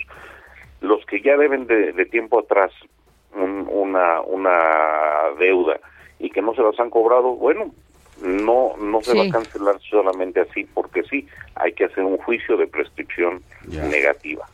Dime, Alex. No, no, que nos queda un minutito, mi querido abogado. Ya sabes que la guillotina comercial no perdona. para cerrar, que la gente pague sus deudas es lo, es lo común, es lo normal, no que estén esperando que, que, que pase la prescripción para que puedan eh, no que pagarla. Así lo es. normal es que sí se paguen. Las, las deudas no son un delito, eso es importante decirlo. Todos tenemos deudas, pero hay que cubrirlas. Así Como siempre Sí. es un placer saludarlos y estar con ustedes. Gracias, abogado. Te mandamos un abrazo. Tu WhatsApp rápido, mi querido abogado. Es una, un- les mando un abrazo. Les dejo mi número telefónico WhatsApp, el 55 46 15 58 16. Se los repito, 55 46 15 58 16. Para cualquier duda, cualquier cosa que quieran que les aclaremos. Vale. Muchas gracias, abogado. Te mandamos un abrazo. Cuídate mucho. Un abrazo, que la pasen muy bien. Buena semana. Hasta luego. Gracias, igual para ti. Buena semana. Pausa y volvemos con más. La noticia no descansa. Usted necesita estar bien informado también. el- Ryan Reynolds here from Mint Mobile. With the price of just about everything going up during inflation, we thought we'd bring our prices down. So to help us, we brought in a reverse auctioneer, which is apparently a thing. Mint Mobile unlimited premium wireless. Ready to get 30, 30, bit to get 30, bit to get 20, 20, 20, bit to get 20, 20, bit to get 15, 15, 15, 15 just 15 bucks a month. So, Give it a try at mintmobile.com slash switch. $45 upfront for three months plus taxes and fees. Promo rate for new customers for limited time. Unlimited more than 40 gigabytes per month. Slows. Full terms at mintmobile.com. Fin de semana. Esto es Informativo El Heraldo Fin de Semana. Informativo Heraldo Fin de Semana. Regresamos.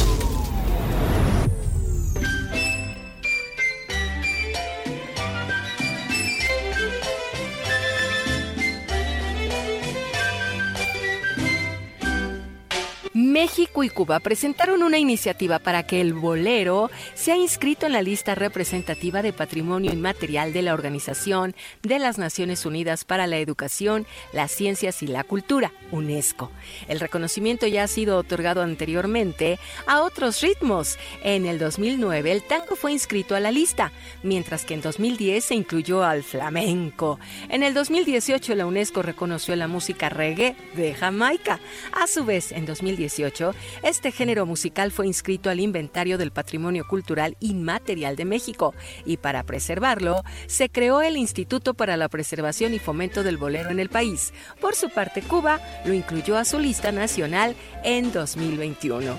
Y el Instituto Mexicano de la Radio detalla que el bolero es un género musical que nació en Santiago de Cuba a finales del siglo XIX. Los primeros boleros de autores mexicanos se escribieron en Yucatán y la primera obra que adquirió fama nacional fue Morenita Mía, de Armando Villarreal Lozano en 1921. pero mucho menos que el mar. El Marañón me gusta mucho más. El Marañón. En Soriana siempre te llevas más. Aceite canoil de 946 mililitros a 37.90 y lleva el segundo al 50% en mayonesas McCormick, Heinz y Kraft, frijoles La Sierra, tocinos y chorizos Bafar, Food y Kir en paquete. Soriana, la de todos los mexicanos. Abril 11, aplican restricciones. Válido en Hiper y Super.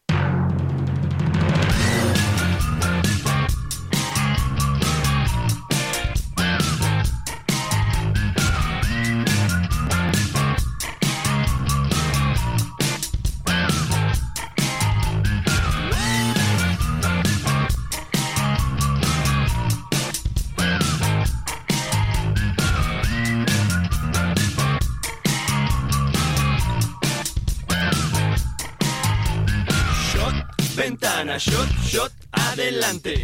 Zafo manejar, zafo ayudar a guacarear. Y shot que me carguen. Shot masaje. Zafo hablarle a Randy en su babalunizaje. Estaba contentito aquí en la humareda. De pronto llega el guido, zafo aguanta su peda.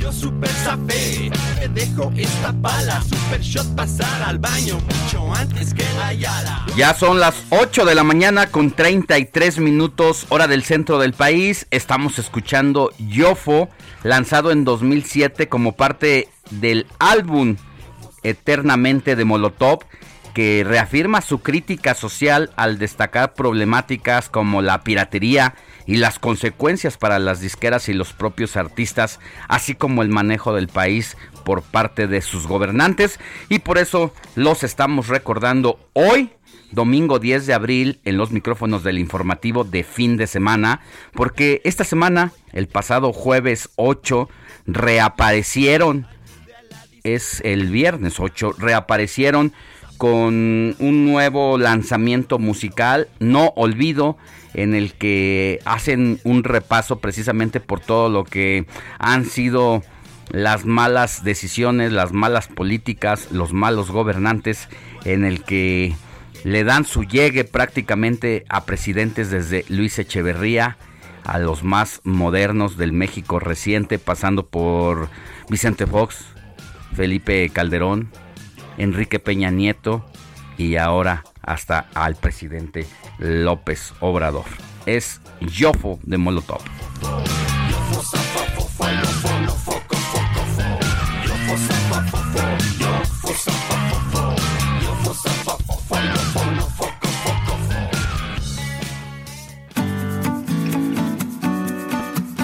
Escríbanos o mándenos un mensaje de voz al WhatsApp del informativo fin de semana 5591 63 51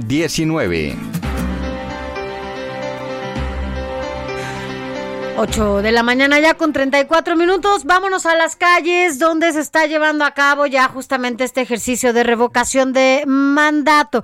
Vámonos con mi compañero Israel, Israel. Lorenzana, porque Israel, cuéntanos dónde estás y cómo es que, pues ves que se está llevando a cabo ya este ejercicio de revocación de mandato. ¿Cómo estás? Buen día. Sofía Alejandro, un gusto saludarles esta mañana. Estamos ubicados exactamente sobre la calle de Moneda y es que aquí está la casilla donde el día de hoy el presidente Andrés Manuel López Obrador va a emitir su voto en este ejercicio de revocación de mandato 2022. Ya hay muchos medios de comunicación, Sofía Alejandro, por supuesto, es de imaginarse que todo el mundo quiere captar el momento en el que el presidente esté en esta casilla emitiendo su voto para este ejercicio de la revocación de mandato, pero también ha llegado mucha gente. De hecho, el acceso es totalmente controlado aquí en la calle de Moneda, desde el circuito Plaza de la Constitución. Ya hay eh, pues algunas barreras metálicas para evitar que pues, transite todo mundo. Ha llegado también pues algunas personas que están observando desde la lejanía el momento en el que el presidente salga de Palacio Nacional para poder emitir este voto en este ejercicio de revocación de mandato. Pues eh, de manera que nosotros, por supuesto, estamos al pendiente en el momento en el que el presidente Andrés Manuel López Obrador salga de Palacio Nacional, Sofía Alejandro, lo estaremos dando a conocer el día de hoy, un día por supuesto muy importante porque es este primer ejercicio de revocación de mandato donde los mexicanos estarán tomando decisiones importantes. Pues Sofía Alejandro, es la información que yo les tengo desde la calle de Moneda, aquí en el centro histórico, exactamente a un costado de Palacio Nacional. Gracias, Isra. Nos vamos a comunicar contigo más adelante por cualquier cosa que ahí pase o lo que tú veas, ¿no? Que, que sucede, sobre todo en esto, en esto que tiene que ver con el voto del presidente. Bueno, pues nos, nos llamas. Claro que sí, sigamos al pendiente, por supuesto. Entras al aire. Gracias, Isra. Antes de irnos con otro de nuestros compañeros que ya también se encuentra dándole cobertura en las calles de este proceso de referéndum revocatorio, vamos a recordar lo que dijo el presidente de la República en torno a su participación del día de este domingo y llamó mucho la atención. Dice el presidente Andrés Manuel López Obrador que escribiría Viva Zapata cuando salga precisamente y acuda a votar en la consulta de la revocación de mandato, que es donde estaba nuestro compañero Israel Lorenzana y que aún no ha llegado. Es decir, prácticamente con ese mensaje en la papeleta se estaría anulando prácticamente eh, la votación del primer mandatario y en estos momentos imágenes que nos están llegando completamente en vivo desde el Palacio Nacional. Estamos viendo salir al presidente de la República eh, vestido de negro, acompañado precisamente de la de su- quien es su esposa Beatriz Gutiérrez. Le está poniendo gel en la mano. Al parecer, uno de los colaboradores del presidente, no sé bien quién sea, pero eh, porque trae el cubrebocas, ahí está llegando a la casilla precisa. No, es un funcionario. Es uno de los funcionarios de Casilla. De casilla que está llegando precisamente a emitir su voto. No hemos podido contactar a Paco Nieto, quien está muy pegado al Andrés Manuel no López llevaba. Obrador. No llevaba cubrebocas el presidente Y en este el momento el funcionario de casilla le ha dicho al presidente de la República y a su esposa que se pongan el cubrebocas. Ahí están haciendo todos los eh, movimientos El protocolo, precisamente ¿no? para De cubrirse. seguridad sanitaria, ¿no? Que tiene que ser. Mira, está entrando justo Alex en este momento. Eh, le estamos dando a conocer esta información de lo que pasa, justo de la entrada del presidente de la República, Andrés Manuel López Obrador, a la casilla en donde, bueno, pues ejercerá este derecho a su voto, donde lo emitirá en este ejercicio de la revocación de mandato. Está haciendo fila para poder emitir su voto. Hay más gente, hay ciudadanía que también está formada, eh, está formado, la gente lo saluda, bueno, de puño, ¿no? Todavía este saludo de puñito que se ha institucionalizado, sobre todo ahora con todas las medidas sanitarias que llevamos a cabo por la pandemia. Y bueno, pues en este momento empieza a avanzar la fila para que el presidente pueda. Hace ratito estábamos haciendo el enlace con Israel Lorenzana, quien estaba más o menos en ese, está- estaba en ese Está punto, ahí, ajá. pero hay que recordar que eh, Palacio Nacional tiene diferentes salidas y que solo bastó que se abriera una puerta de Palacio Nacional para que cruzara prácticamente la calle de cara a esta a esta casilla ele- electoral que le toca al presidente de la dice, ¿no? República emitir su voto antes de que se acerque a tomar eh, su papeleta el presidente de la República, algo comenta con uno de los funcionarios de casilla que incluso un- registra ese testimonio en celular a manera de selfie, está haciendo precisamente el persona, ¿no? acompañamiento del presidente de la República, es un votante que es- está delante de él. Y que está justamente, mira, va a votar y lo, lo está, lo está grabando, no sabemos qué le está diciendo, ojalá que alguien estuviera ahí cerca. Está Isra, nos acabábamos de enlazar contigo cuando llegó el presidente justamente a esta casilla ahí en la calle de Moneda en donde tú te encuentras. Así es, Sofía Alejandro, estábamos dando cuenta precisamente de la espera para que el presidente Andrés Manuel López Obrador emitiera su voto. Ya ha salido de Palacio Nacional en estos momentos acompañado de su esposa, Beatriz Müller, ha ingresado a esta casa que está, a esta casilla, perdón, que está sobre la calle de Moneda, va a emitir su voto para el ejercicio de revocación de mandato. Lo hemos observado contento. Hay de hecho una valla importante de personas quienes están en espera de que ahora salga. Ya ha ingresado, salió de Palacio Nacional, tan solo cruzó la calle de Moneda y ya ha ingresado a esta casilla ubicada aquí precisamente en un costado de Palacio Nacional. Sofía Alejandro viene vestido de negro, su esposa Beatriz trae un suéter en color verde y bueno, pues en estos momentos están en espera precisamente de emitir su voto, están en el interior de la casilla. Antes de ingresar, uno de los funcionarios les dio un par de cubrebocas para que se pusieran ambos el cubrebocas, ya han ingresado y bueno, pues como pueden escuchar de fondo, aquí se ha generado ya toda una fiesta. Tenemos, por supuesto, una batucada, quienes están animando este, este voto del presidente Andrés Manuel López Obrador en este ejercicio, primer ejercicio de revocación de mandato 2022, donde ya les decía se tomarán decisiones importantes. Y en ese sentido, bueno, pues el presidente de manera puntual, exactamente a las ocho con treinta y ocho minutos salió de Palacio Nacional, cruzó la calle de Moneda y ya ha ingresado, venía tomado de la mano de su esposa, se le veía contento, se le veía pues de buen ánimo, también su esposa saludó a los medios de comunicación, a la lejanía por supuesto nos estiró la mano y, y comenzó a ingresar hacia la casilla. Antes, por supuesto, se colocó el cubrebocas. En estos momentos, bueno, pues está la expectativa de que salga el presidente Andrés Manuel López Obrador después de emitir su voto y esperemos que pueda hablar con los medios de comunicación Sofía Alejandro. Ah, y si eso sucede, Isra, pues mira, no, no vamos a cortar contigo. Ahorita se está tomando la foto del presidente ahí con algunos funcionarios de casilla. Lo estamos viendo en las imágenes que nos están llegando hasta aquí, hasta el informativo fin de semana. Está él eh, tomándose una selfie que se la pide uno de los funcionarios en donde emitió su voto. Si sale y se acerca con ustedes, que supongo, bueno, tú estás ahí donde nos dices, eh, pues rápidamente nos enlazamos. Así que solamente dejaremos de hablar un poquito, pero vamos a tener eh, la comunicación abierta contigo por lo menos hasta que salga el presidente y su esposa de haber emitido su voto, porque además, pues es un es un trámite muy rápido, ¿no? Entras, te dan la boleta, sales y este y ya porque bueno, tampoco te puedes tardar tanto porque hay mucha hay ¿cuánta gente estará formada en esta en esta fila, en este casilla donde está el presidente Israel? Fíjate, Sofía, que nosotros alcanzamos a observar alrededor de unas 10 personas, pero de hecho, antes de que entrara el presidente también nos pasaron, ahorita está prácticamente libre el ingreso a esta casilla sobre la calle de Monedas, exactamente aquí en el centro histórico. Lo que sí te decía, pues han detenido prácticamente el ingreso de personas, algunas más se acercaron para felicitar al presidente, le estuvieron gritando al- algunas consignas a favor, por supuesto festejando que se lleva a cabo este ejercicio de revocación de mandato.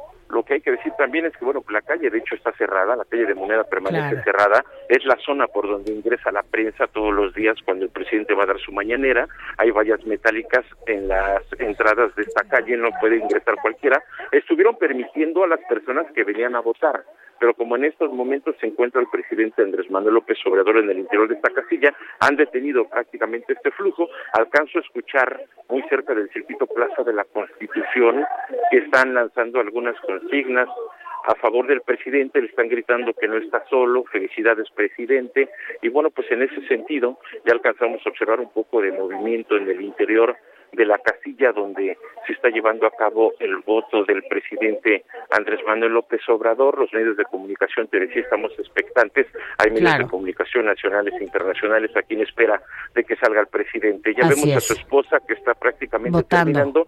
Es cuestión ya de minutos De para que el presidente salga. Es correcto, así es. Así es, no te nos vayas, eh, Isra, vamos a, a- a mantenerte en la línea porque, bueno, pues justo estamos esperando a que el presidente emita alguna declaración y, bueno, nosotros estamos aquí, como siempre, con la información de último minuto y antes que nadie, emitiéndola a través de estos micrófonos del informativo fin de semana.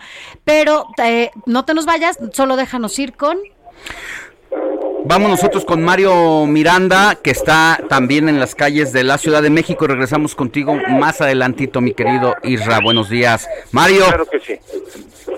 Hola, ¿qué tal Alejandro Sofía? Buenos días. Pues nos encontramos en la, en la alcaldía Benito Juárez y hemos realizado un recorrido a partir de las 7 de la mañana en varias casillas de, de esta alcaldía y la mayoría estaban cerradas. Ya empezaron a abrir alrededor de las 8, 8 cuarto, 8 treinta. Ahorita nos encontramos ubicados en la casilla que se encuentra, es una casilla especial que se encuentra en la avenida Coyoacán, Coyoacán 1435, es la casilla 4396, esto en la colonia del Valle, y pues son aproximadamente 100 personas las que ya se encuentran aquí formadas. Antes de abrir, pues hubo varias molestias por la gente que pues estaban esperando y no abrían el día que esta casilla abrió a las 8.30, la gente golpeaba la puerta, se encontraba molesta porque no abrían. Y pues recordar que aquí en la alcaldía Benito Juárez, pues es la mayoría de la gente panista, y pues es la primera persona que salió de votar, salió contenta por, por su voto.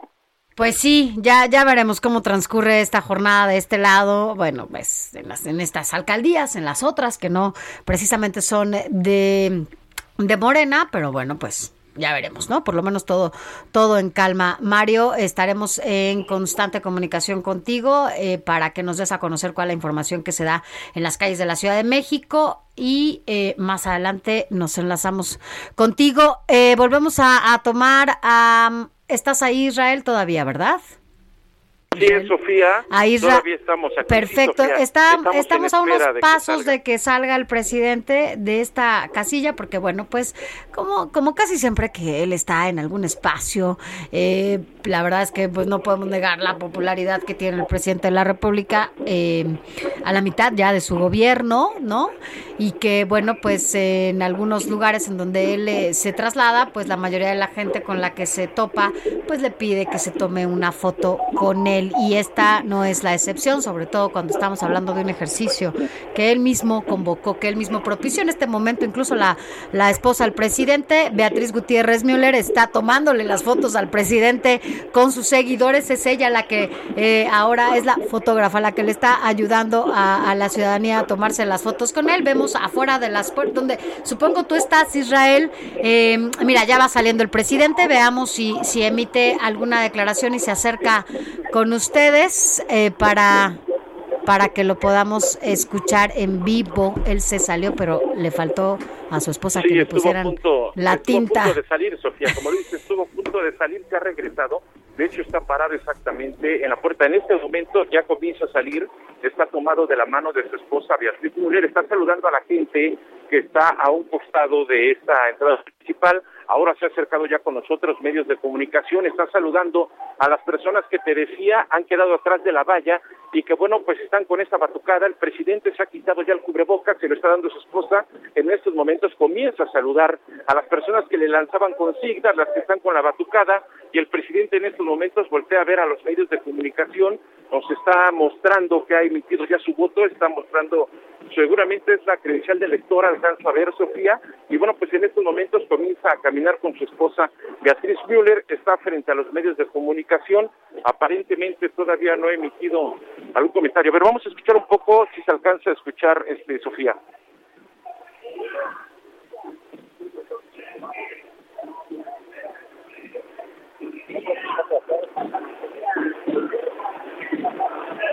A, escuchar, vemos por las imágenes que efectivamente algo trata de decirle no solamente a los periodistas, sino a todas las personas que se congregan en torno a esa casilla. Son demasiadas personas que seguramente seguidores que saben que van a que iba a votar ahí el presidente y que se fueron a acercar. ¿Alcanzas tú a escuchar para que nos digas qué es lo que dice López Obrador? Este, Alejandro está diciendo que nadie debe de olvidar que el pueblo es el que manda, que el pueblo pone y que el pueblo quita, Alejandro. Muy el bien. pueblo es el soberano. Está diciendo en estos momentos ha terminado y en estos momentos comienza a caminar ya Alejandro con dirección hacia Palacio Nacional, pero al término de este mensaje lo que dijo es que nadie debe de olvidar que el pueblo es el que pone y el pueblo es el que quita. Fue el mensaje, parte del mensaje que dio el presidente Andrés Manuel López Obrador en estos momentos en los que, bueno, pues salió después de emitir su voto de la casilla que se ubica a las afueras del Palacio Nacional. Hay muchos medios de comunicación Ya, sí quienes, por supuesto, estaban a la expectativa. Nosotros, por supuesto, aquí transmitiendo totalmente en vivo para el Heraldo Radio en esta cobertura especial que hemos dado desde muy temprano. Y bueno, pues por supuesto ha emitido ya su voto en este ejercicio de revocación de mandatos, Sofía Alejandro, y ha dicho que nadie debe de olvidar que el pueblo es el que pone y el pueblo es el que quita. Así y mostró, es. por supuesto, a los medios de comunicación su credencial de elector en el momento en el que acababa de emitir su voto. Por supuesto, fue parte del mensaje que dio aquí a las afueras a medios de comunicación, un mensaje muy breve, un mensaje muy breve, se le veía de buen ánimo, se le Sí, veía es lo contento, en todo momento, perdón, en todo momento agarrado, tomado de la mano de su esposa Beatriz Müller, es. quien también emitió su voto aquí a un costado de Palacio Nacional. Voy a acercarme un poco para que escuchen la fiesta que se está llevando a cabo aquí, desde el circuito Plaza de la Constitución está llevándose a cabo, bueno, pues esta fiesta y me refiero precisamente a las personas que han venido con algunos instrumentos y llevan a cabo esta batucada para que el presidente Andrés Manuel López Obrador, por supuesto, vol- volteara a verlos y además también hay que decirlo, Bien. los saludó a la lejanía. Claro, pues sí, se le veía contento y eh, tranquilo al presidente de la República, un semblante totalmente distinto al que a veces incluso vemos en las mañaneras. Pero gracias Israel Lorenzana por todo, todo tu reporte. Oportuno. En el Muchísimas gracias y un momento, en el Claro. momento justo de lo que sucede en las Bien, cosas. y de el centro histórico nos vamos hasta el sur de la ciudad, allá a las instalaciones del Instituto Nacional Electoral, porque tengo entendido que ya hay reunión de consejo precisamente de los representantes de este instituto. Y tú estás allá, mi querido Amado Azueta, desde muy temprano. Buenos días. Hola, ¿qué tal Alejandro? Sofía, muy buenos días a todos. Fíjate que de las actividades aquí en el Instituto Nacional Electoral iniciaron desde muy temprano, precisamente como cada vez que se lleva a cabo una actividad de esta magnitud, pues se realizó una ceremonia cívica de honores a la bandera, pues esto con motivo del inicio de la consulta de revocación de mandato del presidente de la República. En la explanada de las oficinas centrales estaba el consejero presidente Lorenzo Córdoba, así como todos los consejeros y también algunos funcionarios del Tribunal Electoral de la Federación y bueno, pues se hizo un llamado y se hizo sobre todo por parte del presidente del INE, hizo un reconocimiento que no ha sido fácil estos meses para llevar a cabo esa revocación de mandato, sin embargo, todo se va a llevar pues de una manera exitosa. Escuchemos a Lorenzo Córdoba cómo lo explicó precisamente de que esto será un éxito organizativo. Escuchemos.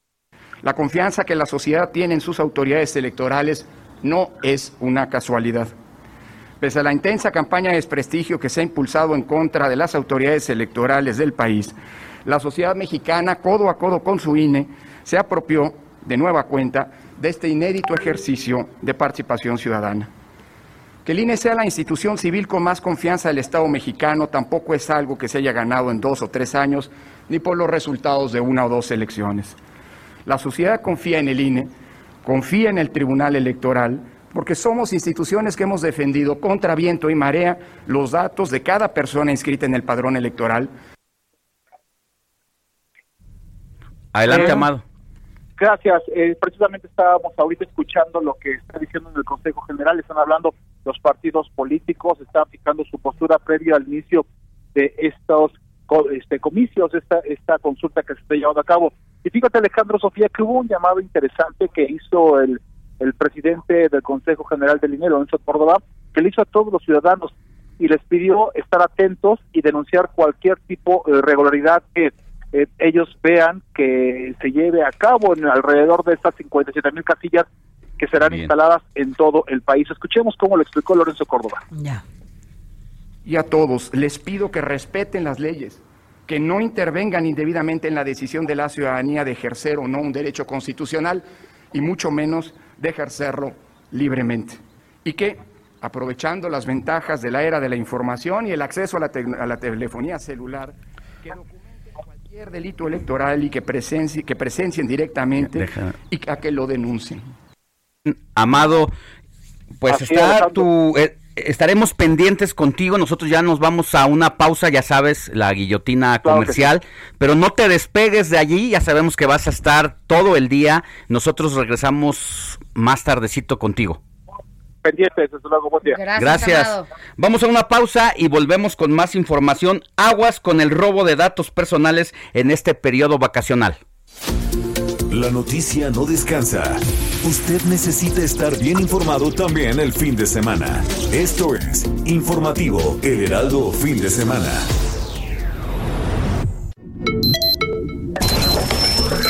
Noticias a la hora. Heraldo Radio le informa.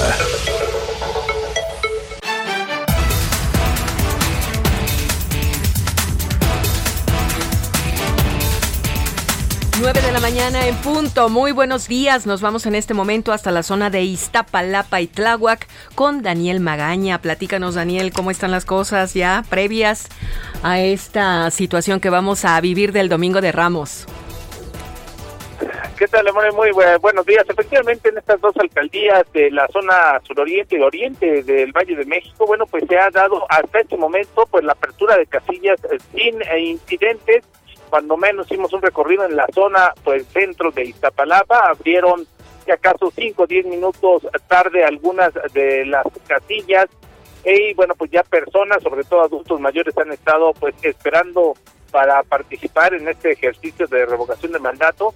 Te comento que, como lo comentas, también en la zona centro, pues de alguna de las alcaldías, muchas personas acuden a esta otra festividad, la festividad precisamente de Domingo de Ramos, y bueno, pues aprovechan para que previamente puedan pues hacer eh, eh, pues ejercicio, este ejercicio, participar, y es eh, como se ha dado. También muchas personas preguntan por algunas de las casillas especiales. Fíjate que normalmente en las casillas, lo que anteriormente era una casilla, en este momento son tres o cuatro casillas que se han integrado para todas las personas que pertenecían a ese padrón puedan participar y de esta manera pues eh, votar eh, pues en- con las opciones que tienen en este ejercicio.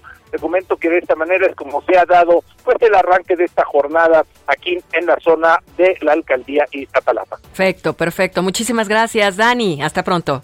Continuamos atentos. Claro. Y en otros temas, en su cuenta de Twitter, el senador Manuel Velasco informó que se aprobó la propuesta para destinar mayores recursos a programas de adaptación y mitigación del cambio climático en los bosques y en las selvas del país. Escuchemos. Cambio climático es una realidad que nos amenaza a todos por igual.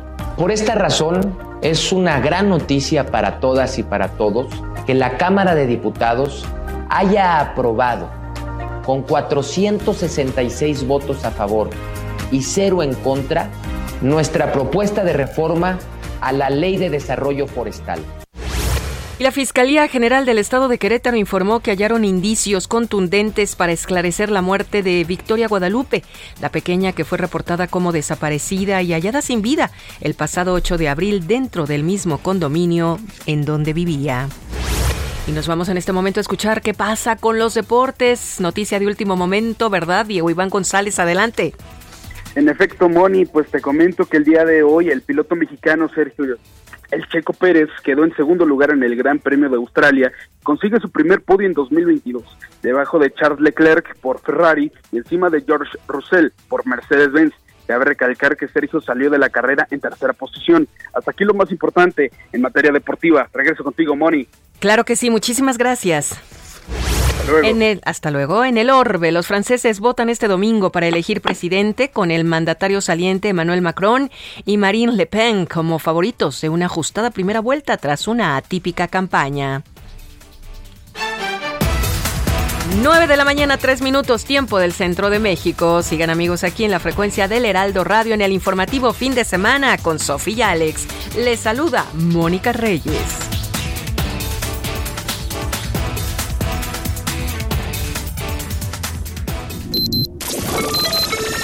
Esto fue Noticias a la Hora. Siga enterado. Informativo, Heraldo Fin de Semana. Regresamos.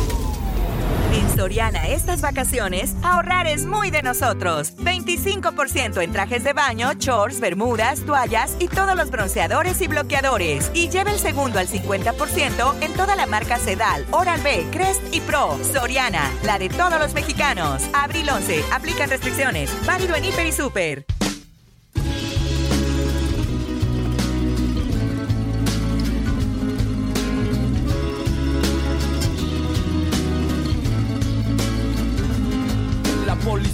Te está extorsionando. Pero ellos viven de lo que tú estás pagando. Y si te tratan como a un delincuente, no es tu culpa. Dale gracias al regente. Hay que arrancar el problema de raíz. Y cambiar al gobierno de nuestro país. A la gente que está en la burocracia. A esa gente que le gustan las migajas. Bueno, hemos estado recordando a lo largo de este informativo eh, las canciones icónicas de esta banda Molotov, esta banda de rock, en donde, bueno, pues siempre hacen esta crítica a, los gobiernos, en donde siempre hacen una crítica al sistema. Y, y bueno, pues todo esto en el marco de que, bueno, pues ya eh, arrancaron nuevamente con este material una canción que se llama No Olvidamos, que, la, que con eso arrancamos este informativo. Pero bueno, pues hoy estamos eh, recordando Give Me the Power, que es otro de los clásicos de Molotov, en donde, bueno, pues arremete y le contaba ya contra pues, autoridades del país. Y eh, esto fue cuando, bueno, cuando dieron a conocer un álbum donde se llama ¿Dónde jugarán las niñas? Esto en el 97, 1997. Y bueno, pues recuerda un poco el uso de la gente por parte de los políticos. Usted lo sabe, siempre estos discursos de la pobreza, en donde prometen, en donde hacen mil cosas, pues, para que la gente vuelva a salir a las calles a votar por ellos. Entonces, bueno, pues, además, además de recordarlos porque están lanzando un nuevo material, pues, además estamos en un momento muy polarizado en el país. Y, y sin, hay que decirlo, esta banda ha sido siempre una, una de las que más ha criticado y ha cuestionado a los gobiernos, al sistema de este país. Así que bueno, pues escuchemos un poquito más de Give Me the Power. No hay por qué preguntarnos cómo le vamos a hacer si nos pintan como unos huevones.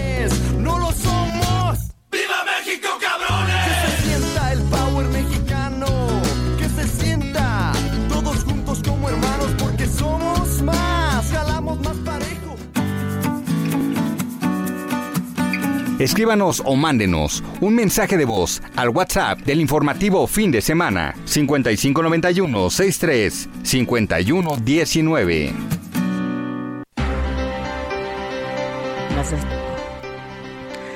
Son las 9 de la mañana ya con 7 minutos en este recorrido que estamos haciendo por el país, a lo largo y ancho de todo el país, para llevarle a cabo esta transmisión especial del ejercicio que se lleva a cabo de revocación de mandato. Ahora nos enlazamos con mi compañero eh, Pepe Alemán, porque Pepe, tú estás allá en San Luis Potosí y bueno, pues ya también arranca y se declara sesión permanente en el Consejo Local allá electoral. Cuéntanos, cuéntanos cómo se está llevando a cabo este ejercicio allá. Buenos días. Gracias, muy, perdón, muy buenos días. Efectivamente, a partir de las 8 de la mañana aquí en San Luis Potosí comenzaron a instalarse las 1.269 casillas que hasta este, hace unos minutos se ha instalado el 40% de ellas sin incidentes hasta el momento, donde 2.052.224 potosinas y potosinos inscritos en el listado nominal podrán emitir su voto en esta jornada consultiva para la revocación del mandato del presidente de la República, Andrés Manuel López Obrador. También se habrá siete casillas especiales para los ciudadanos que están en tránsito. Y como bien lo dices, desde muy temprano el Consejo Local del INE se declaró en sesión permanente y eh, ahí el mensaje del delegado estatal de del Instituto Nacional Electoral fue un poco subido de tono. Primero dijo que el INE va a realizar su función sin estridencias, con ética institucional, pese a las tensiones generadas en el contexto político a nivel nacional y por supuesto a nivel local. Como presidente del Consejo Local del INE acá en San Luis Potosí, exhortó de manera enfática a partidos políticos, a legisladores, a funcionarios y a servidores públicos y gobernantes que honren el juramento y no participen activamente en la jornada consultiva. Bueno, pues será un día interesante, estaremos en constante comunicación contigo, Pepe, y bueno, pues en los diferentes espacios que se lleven a cabo en este día aquí en el Heraldo Media Group, seguramente nos mantendrás de todo lo que sucede allá en San Luis Potosí. Por lo pronto, eh, la calma y así transcurre e inicia esta jornada electoral el día de hoy. Gracias, Pepe. Buen día. Muy buenos días. Gracias, buenos días. Bueno, y precisamente para seguir con esta información sobre el proceso de referéndum revocatorio del presidente López Obrador, hacemos base con Ernesto Núñez, él es periodista y autor del libro La democracia no se construyó en un día, un libro que construye una etapa de nuestra historia y que pero que termina hasta el 2018 cuando se detiene a analizar precisamente todo este capítulo del proceso democrático de nuestro país. Lo hace en autoría junto con Lorenzo Córdoba, quien es el presidente del Instituto Nacional Electoral. Ernesto Núñez, muy buenos días, qué gusto tenerte aquí con nosotros. Hola, ¿qué tal? Buenos días, Alex. Buenos días, Sofi. Qué gusto platicar con, día. con dos grandes amigos. Hace de hace rato. Mi querido Ernesto, pues todo un reto para el presidente de la República, la revocación, la participación de este día. La verdad es que no se puede soslayar que si a alguien le interesaba que se llegara a esta jornada es al presidente de la República.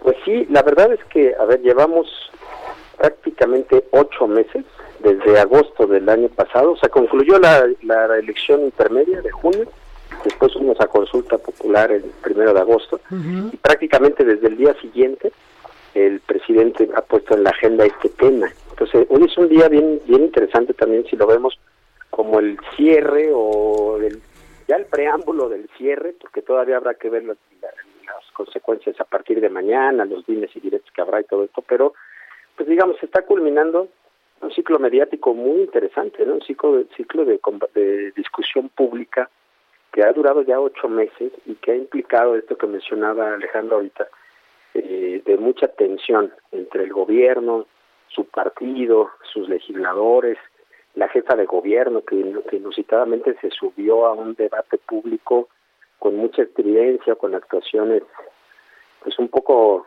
extrañas, ¿no? Como esto de encabezar un mitin en, en plena 5 de la tarde de un miércoles, en fin, entre este sector, digamos, de la 4T y la autoridad electoral. Entonces, esto ha sido un ciclo, creo yo, muy desgastante, muy largo, incluso para los medios, para la opinión pública, darle seguimiento a esto que han sido ocho meses Para la gente también, ¿no? Eh, ha sido como muy desgastante. Eh, A lo mejor nosotros estamos acostumbrados, ¿no? Un poquito a todo este despapalle. Pero la gente también ya está como un poco cansada y, y, y un poco también, Ernesto, este ejercicio puede ser incluso un riesgo, ¿no? Para el propio presidente, porque pues no se puede refrendar lo mismo que obtuvo en el 2018. Pues sí, ahí es un poco donde yo he puesto el, dedo en la llaga el día, el, el- día de hoy, digamos, en mi, en mi colaboración que, que, suelo publicar en Aristegui Noticias y en pie de página, sobre cuáles son los referentes, digamos, que podemos utilizar para medir, para comparar la, la, participación que eventualmente pueda ocurrir el día de hoy. Yo encuentro al menos eh, cuatro referentes. ¿no? El, primero y más obvio, pues son los 30 millones 113 mil votos que obtuvo Andrés Manuel López Obrador el primero de julio de 2018, que digamos que es su tope máximo, Sí. que es un, es un referente de una votación que nunca había tenido un presidente ya en democracia, un 50 53%, que ustedes recordarán muy bien, porque juntos cubrimos muchas elecciones en los años 90 y los, la primera década de los 2000. Nunca un presidente había ganado con ese margen, este, incluso desde Salinas de Gortari, quizá para atrás, en una era predemocrática, sí había ocurrido, pero en 30 años nadie había ganado así. Entonces, alcanzar esa cifra de votos se ve bastante complicado. Un segundo parámetro es el de la votación alcanzada por Morena y sus aliados, el PP y Verde, en las elecciones federales intermedias, las que se celebraron el 6 de junio de 2021. En esas elecciones, eh, juntos, la coalición, esta coalición eh, López Obradorista obtuvo 21 millones 25 mil votos. Eh, Morena, solo Morena obtuvo 16.7 millones. Esa podría ser una base también para medir la capacidad de movilización electoral con la que cuenta hoy Morena y la coalición. Alcanzar ya sea esos 16 millones de votos de Morena o esos 21 millones de votos de la coalición. Se antoja complicado porque el 6 de junio estuvo en juego más de la mitad de los cargos públicos de este país, es decir, 15 gubernaturas, toda la Cámara de Diputados, había elecciones en las 32 entidades, elecciones locales, ya sea de Congreso, de presidencias municipales, había una gran movilización y lo que estaba en juego pues son cosas que a la ciudadanía sí le importa mucho, su presidente municipal, su diputado local, Claro. su diputado federal y su gobernador. Entonces, digamos que la capacidad de movilización de los partidos políticos eh, pues es mucho mayor. Además de que ahí hay una campaña en la que se permite que los partidos políticos movilicen. Y aquí hay un dato bien interesante. Este ejercicio de revocación de mandato, la ley dice que es un ejercicio ciudadano. En teoría, los partidos políticos tienen prohibido promoverlo, movilizar a sus estructuras y emplear sus recursos, que son prerrogativas de financiamiento público, para hacer movilización. En ese sentido, este parámetro también se, se siente muy alto y suponemos, sin conceder, como dicen los abogados, que Morena no puede emplear sus recursos para movilizar estructuras electorales el día de hoy. Pero ya veremos, es un parámetro que seguramente eh, está, está ahí. Luego hay un tercer parámetro que es muy, muy a la baja, que es la participación en la consulta popular del primero de agosto, la, de la consulta de juicio a expresidentes. En esa consulta votaron 6.663.000 personas. Ese sería un número muy bajo para el esfuerzo que se ha hecho desde el gobierno, desde Morena, desde, la, desde el legislativo, de movilización y de promoción, en este caso la revocación de mandato. Si representa apenas el 7.7% de la población que acudió a depositar ese voto, un voto además muy sentido para, o más bien el tema muy sentido para la ciudadanía, juicio a expresidentes, que además fue toda una polémica, mi querido Ernesto, porque lo que se preguntaba uno ahí era, ¿realmente el tema de la justicia está a la Vox Populi o simple y sencillamente un gobierno debe actuar en consecuencia? Exacto, y además acuérdense que ahí hay una gran diferencia. En esa ocasión el propio presidente desmovilizó cuando sal, cuando dijo que él no iba a votar porque él no estaba de acuerdo con el juicio.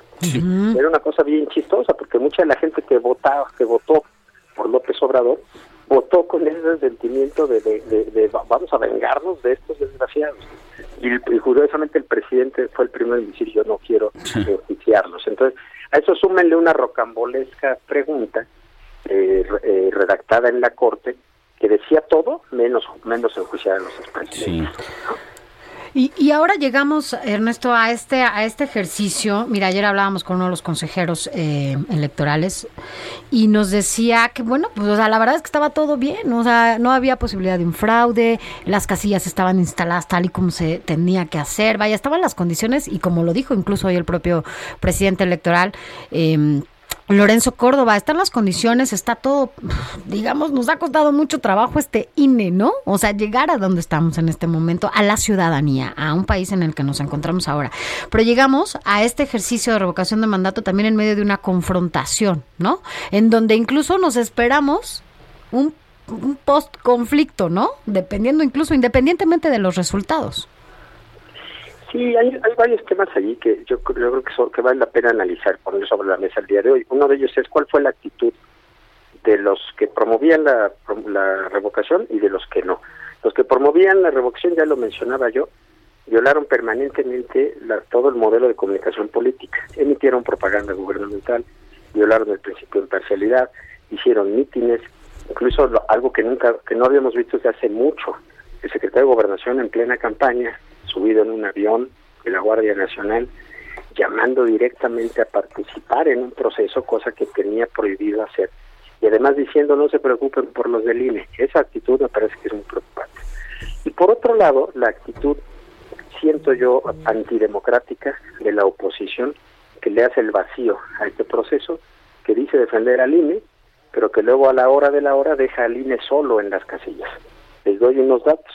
El día de hoy, en el 60% de las casillas que se van a instalar, solamente habrá representantes del partido de Moreno y del PT. Mm. ¿Por qué? Porque resulta que el PRI, el PRD y MC decidieron no registrar un solo representante casilla, no registraron a nadie. Mm. Y el PAN registró solamente al 22%.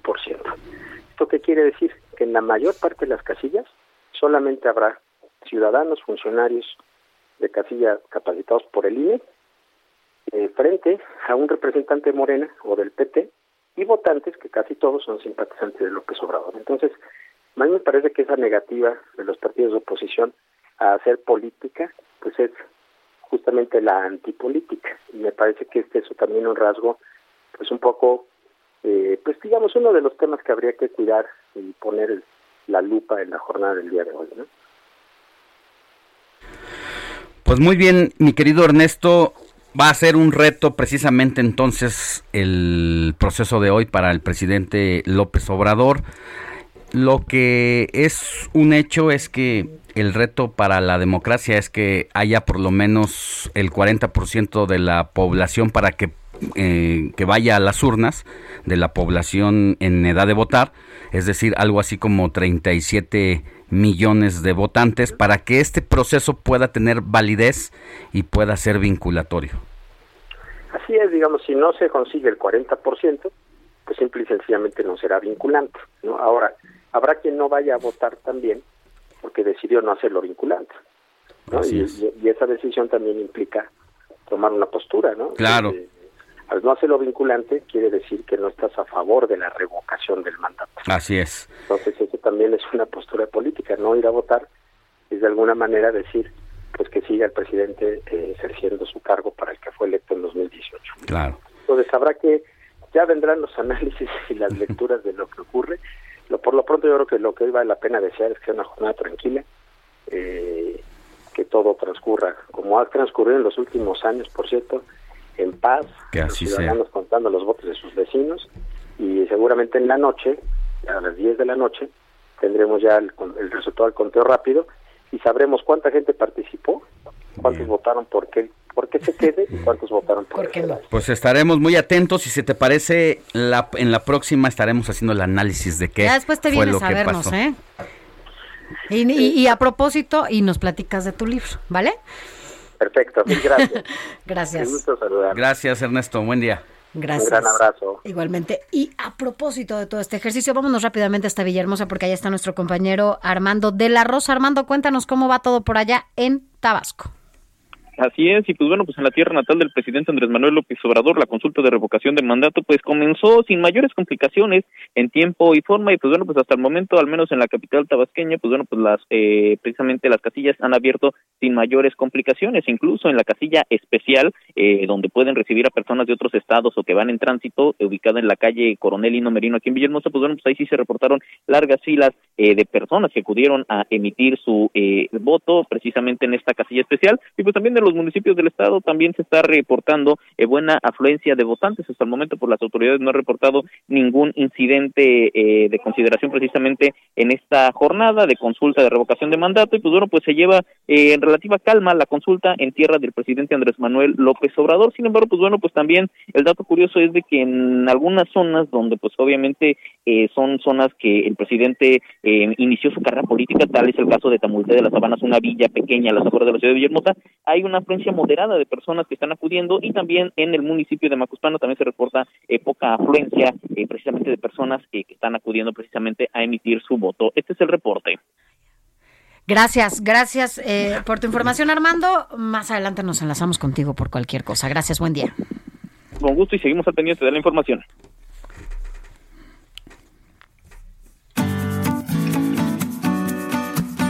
Escríbanos o mándenos un mensaje de voz al WhatsApp del informativo fin de semana 5591 63 51 19.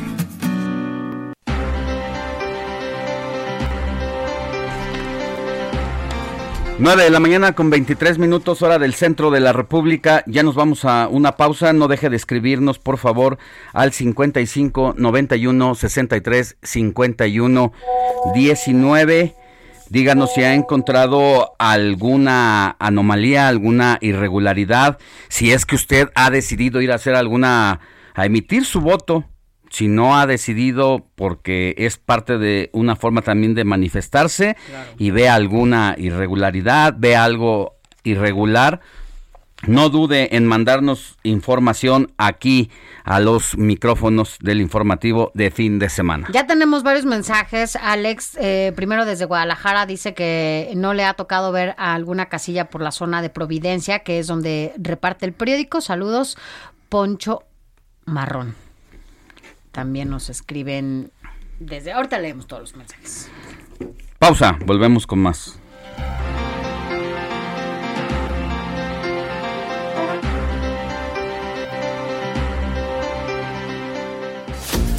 La noticia no descansa. Usted necesita estar bien informado también el fin de semana. Esto es Informativo El Heraldo Fin de Semana. Informativo Heraldo Fin de Semana. Regresamos.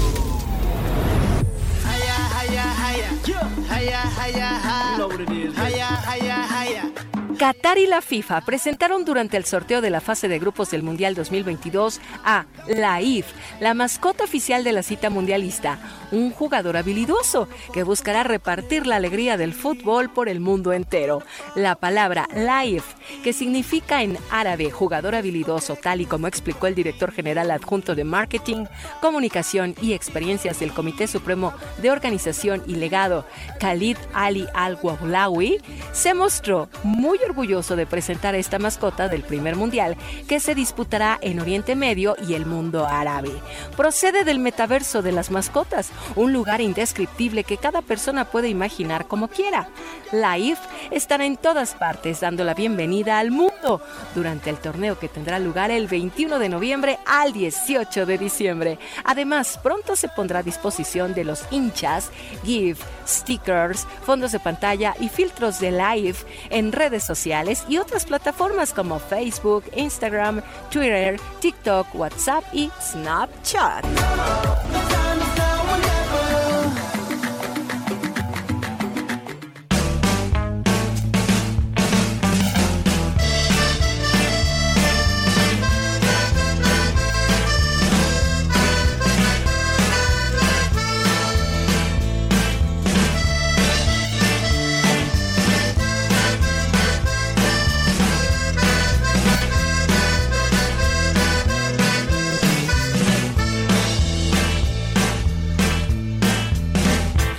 Yo ya estoy hasta la madre de que me pongan sombrero. Escucha entonces cuando digo, no me llames frijolero. Ya que exista algún respeto, no metamos las narices. No que inflamos la moneda, haciendo guerra a otros países. Te pagamos con petróleo o intereses nuestra deuda. Mientras tanto no sabemos que se queda con la feria. A que nos hagan la fama de que somos vendedores de la droga que sembramos. Ustedes son consumidores. Don't call me gringo, you fucking beaners. Stay on your side of the goddamn river. Don't call me gringo, you beaner. No me digas beaner, Mr. Puñetero Te sacaré un susto por racista culero No me llames frijolero, pinche gringo puñetero 9 de la mañana con 33 minutos, hora del centro de la República. Ya casi nos vamos de esta emisión de domingo, 10 de abril del informativo de fin de semana. Recuerde que seguimos teniendo cobertura sobre el proceso de referéndum revocatorio del presidente López Obrador de aquí hasta que se den a conocer los resultados.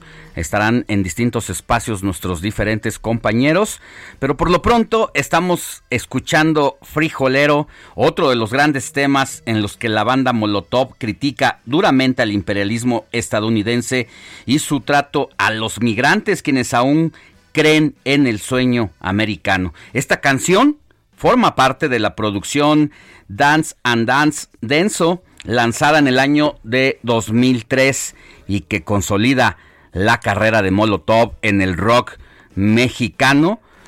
Y hoy lo estamos recordando a este grupo musical debido a su reaparición en esta semana con No Olvidamos, donde hace un repaso de todo lo que han sido algunas tropelías de los gobiernos de Luis Echeverría a la fecha, incluyendo al presente, al que está en turno. No se, no le había tocado, pero con esta reaparición también le toca su raspadita al gobierno de López Obrador. Escuchemos un poquito más de Frijolero, otro de los grandes temas de Molotov. No me digas beaner, Mr. Puñetero Te sacaré un susto por racista y culero No me llames frijolero, pinche gringo puñetero En Soriana estas vacaciones, ahorrar es muy de nosotros. Lleva el segundo al 50% de descuento en llantas, detergentes líquidos Ace y Ariel, limpiadores de piso Poet, Ajax y Flash y alimentos seco Minino, ganador y Top Choice. Soriana, la de todos los mexicanos. A abril 11, aplican restricciones. Válido en Hiper y Super. 9 de la mañana ya con 35 minutos. Estamos ya en nuestro último bloque de informativo fin de semana. Y miren, este recorrido que estamos haciendo por el país para darle a conocer los últimos detalles de esta revocación de mandato, vámonos ahora hasta Puebla porque allá también el Instituto Nacional Electoral informó que, bueno, pues podrán participar más de 4 millones de electores en esta consulta y bueno, pues hay más información, pero tú, Claudia Espinosa, tienes todos los detalles. ¿Cómo estás? Muy buenos días. Hola, ¿qué tal? Muy buenos días. Los saludo con gusto a ustedes y a los amigos del auditorio del Heraldo Media. Como lo mencionan, pues se ha declarado en estos momentos un eh, receso en lo que es la sesión de la Junta Local del Instituto Nacional Electoral. Se informó previamente al inicio pues la apertura del 63% de las 2.941 mesas directivas de casillas. Únicamente se tiene un reporte en la zona de la Mixteca, en Acatlán de Osorio, donde una casilla, bueno, pues fue cambiada del lugar original donde se iba a instalar. De estas, como ya bien lo mencionas, pues se tiene la posibilidad que más de 4 millones de electores estén eh, emitiendo su opinión en esta consulta de revocación de mandato en los 15 distritos electorales federales. Hay 15 casillas especializadas, especiales aquí en la entidad en 12 municipios eh, diferentes. En la zona de la capital se tiene prevista la instalación una en la central de autobuses de Puebla, otra en la zona norte y una más en la zona sur, las cuales, por cierto, pues ya comenzaron a operar. La participación en los recorridos que hemos estado realizando, pues eh, sí es eh, constante, aunque no hay eh, todavía mucha afluencia en estos minutos de la mañana, pero en la mayoría de los casos, pues sí, se han tenido ya la apertura conforme a lo establecido por el INE en esta consulta de revocación de mandato aquí en Puebla. Es la información que les tengo. Gracias, Claudia. Estaremos pendientes de si ocurre algo más importante para enlazarnos contigo más adelante. Que tengas buen día. Muy buen día, estamos pendientes. Gracias, buen día.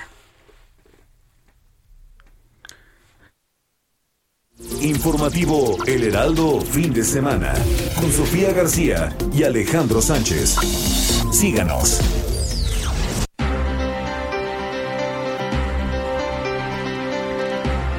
Vámonos ahora con nuestra compañera Jessie Moguel, quien sigue a la jefa de gobierno en esta jornada de revocación para saber si se va o se queda el presidente de la República, porque vaya que ha estado en la polémica la jefa de gobierno en las últimas semanas. Mire, antes de llegar a este proceso, el Instituto Nacional Electoral le hizo varias amonestaciones, por lo menos seis, y a pesar de que le dijo que no promocionara obras, que no incitara al voto de revocación de mandato, pues la presidenta desafió a la autoridad electoral como un número importante de funcionarios tanto públicos como de la Ciudad de México, pero es momento de hacer contacto con Jessy Moguel para saber si la jefa de gobierno ya salió a emitir su voto. Buenos días, Jessy. Muy buenos días, Alejandro. Pues todavía no llega la jefa de gobierno, Claudia Sheinbaum, a la casilla número 3960 aquí en Tetequiotla, número uno, esquina con Camino Vallejo, en San Andrés, Topoltepec. Lo que sí te podemos comentar al respecto es que ya están los chinelos eh, pues esperando a la jefa de gobierno con esta comparsa que es una danza eh, tradicional dancística muy festiva de, de esta zona de la Ciudad de México, también de Xochimilco y Tláhuac. Aún no llega la, la, la mandataria capitalina, sin embargo ya se ha implementado todo un, un este, operativo para que sea un poco más ágil la entrada. Hay también varias personas que ya van a emitir su voto con motivo de la revocación de mandato. Hemos contabilizado alrededor de 30 personas que han estado formadas hasta este momento. Una participación con, afluencia que avanza bastante rápido, Alejandro, pero eh, no, no, no tan participativa. No hay tanta afluencia de personas formadas para emitir el voto en esta casilla. Lo que sí es que está causando mucha expectativa la llegada de la mandataria capitalina, porque hay bastante gente esperándola para ver cómo emite su voto. La mayoría de las personas que han llegado hasta este punto de la ciudad son personas eh, mayores, adultos de la tercera edad, muchos de ellos acompañados de los familiares, sobrinos, hijos, eh, que vienen a acompañarlos para que sea más fácil emitir el voto. Hay que recordar que aquí en la Ciudad de México son 4.810 casillas las que se instalaron, son 24 casillas especiales para que se pueda eh, votar. Las personas que vengan de otra entidad de la República y estén en la Ciudad de México puedan hacerlo. Y pues bueno, vamos a esperar muy atentos a, la llegada de la mandataria capitalina para ver lo que, lo que suceda. Se espera que dé una declaración al llegar y al salir con remita su voto con motivo de la revocación de mandato, Alejandra. Pues mira, lo que tú comentas es lo mismo que nos han estado comentando los distintos compañeros que se encuentran no solamente en otras casillas desplegadas, desplegados en la Ciudad de México, sino en todo el país, Tabasco, Villahermosa, allá en San Luis Potosí también, en Puebla, donde la afluencia de votantes aún es muy baja, Jessy.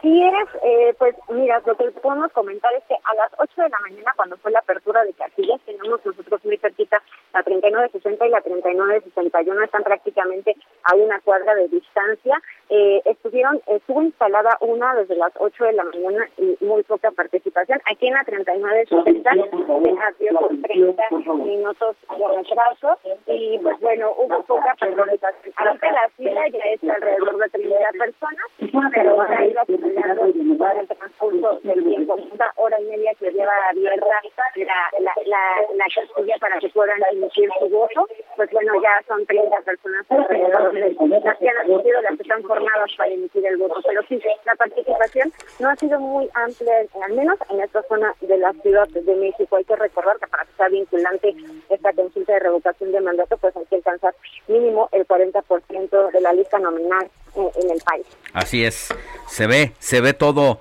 un reto llegar a ese objetivo, pero vamos a estar pendientes, Jesse, si de aquí a las 10 de la mañana que estamos al aire llega la jefa de gobierno, por favor, haznoslo saber para de inmediato pasarte los micrófonos y si no, estarás tú todavía ahí hasta que la jefa de gobierno vaya a emitir el voto y después le darás cobertura pues en recorridos por la Ciudad de México donde estarás enlazándote con compañeros en otras emisiones, pero seguimos pendientes contigo. Muchas gracias, Jessy.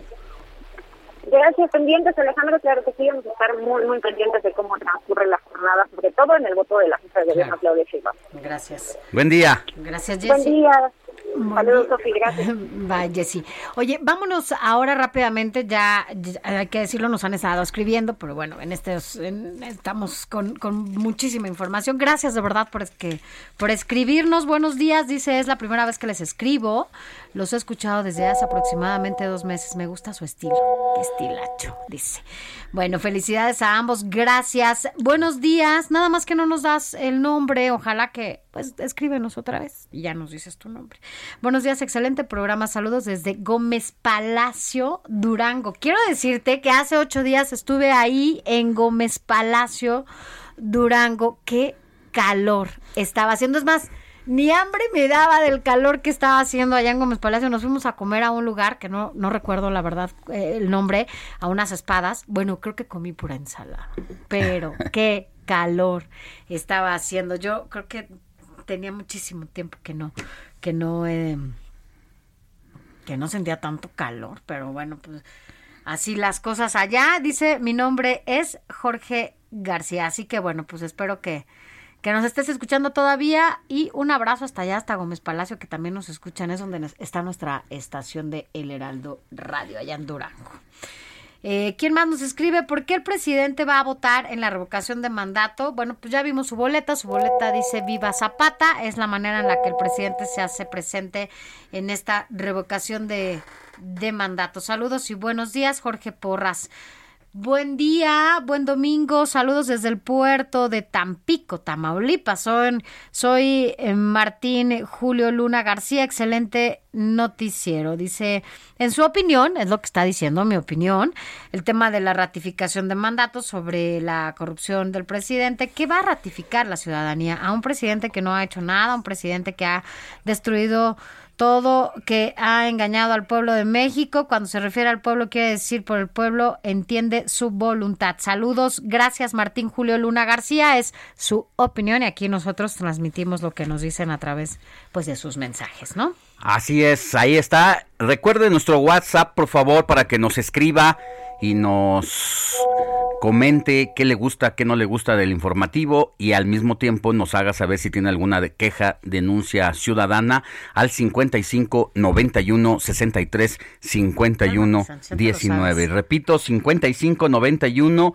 63 51 19. Mientras tanto, vámonos con Paco Nieto, quien esta mañana estuvo al tanto de lo que hizo el presidente de la República y lo que llamó la atención, mi querido Paco, es que finalmente Andrés Manuel López Obrador cumplió su palabra anulando su voto. Eh, ya hay fotografías circulando de cuando se acerca a la casilla y en lugar de votar por el si él quiere que siga el presidente de la República al frente del gobierno o no quiere que siga porque ha perdido su confianza, el presidente de la República escribió Viva Zapata. Mi ¿Sí querido Paco? Paco. Alejandro, Sofi, ¿cómo estás? Muy buenos días.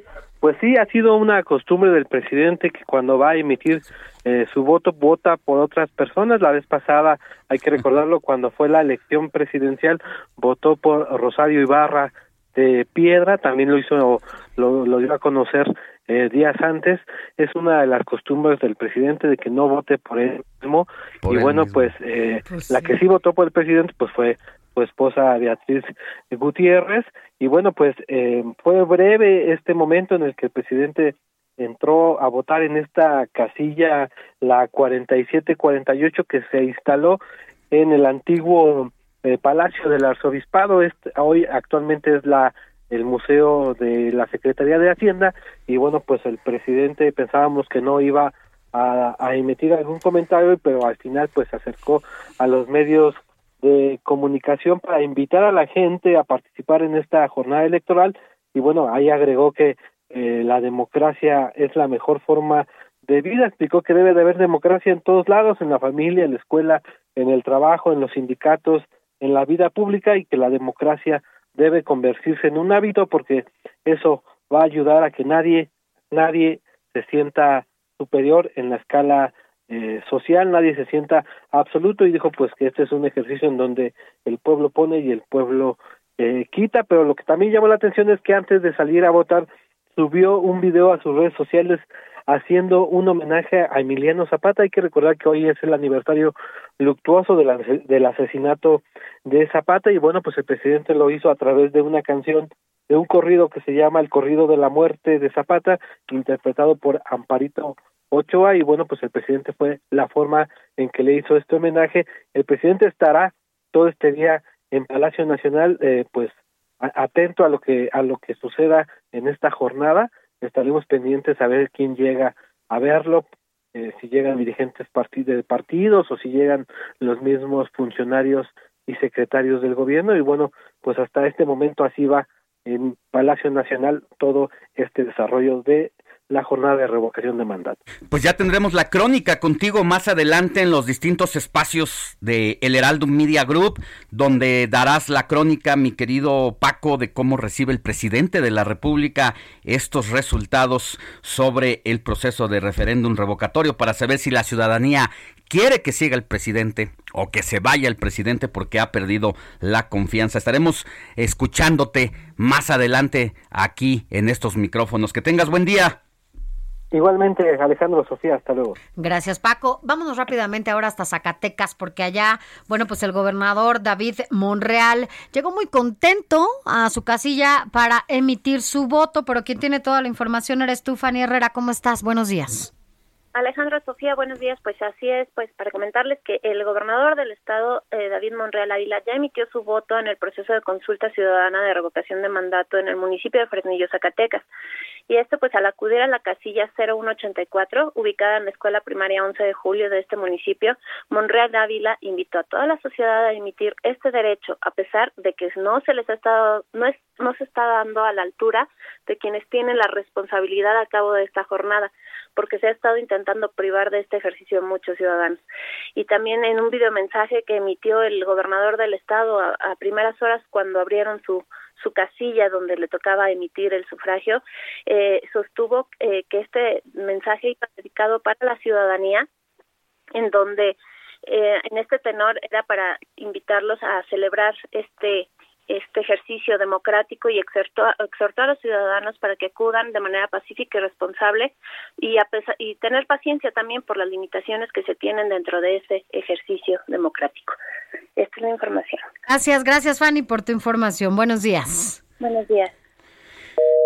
Gracias. Y bueno, nos está informando Jesse Moguel que al parecer se está acercando ya la jefa de gobierno Claudia Sheinbaum a una de las casillas, Casillas. ahí de Tlalpan, que es donde le toca votar porque tiene su residencia Oye. en aquel lugar. Hay que recordar que fue jefa delegacional entonces de esa de esa entidad.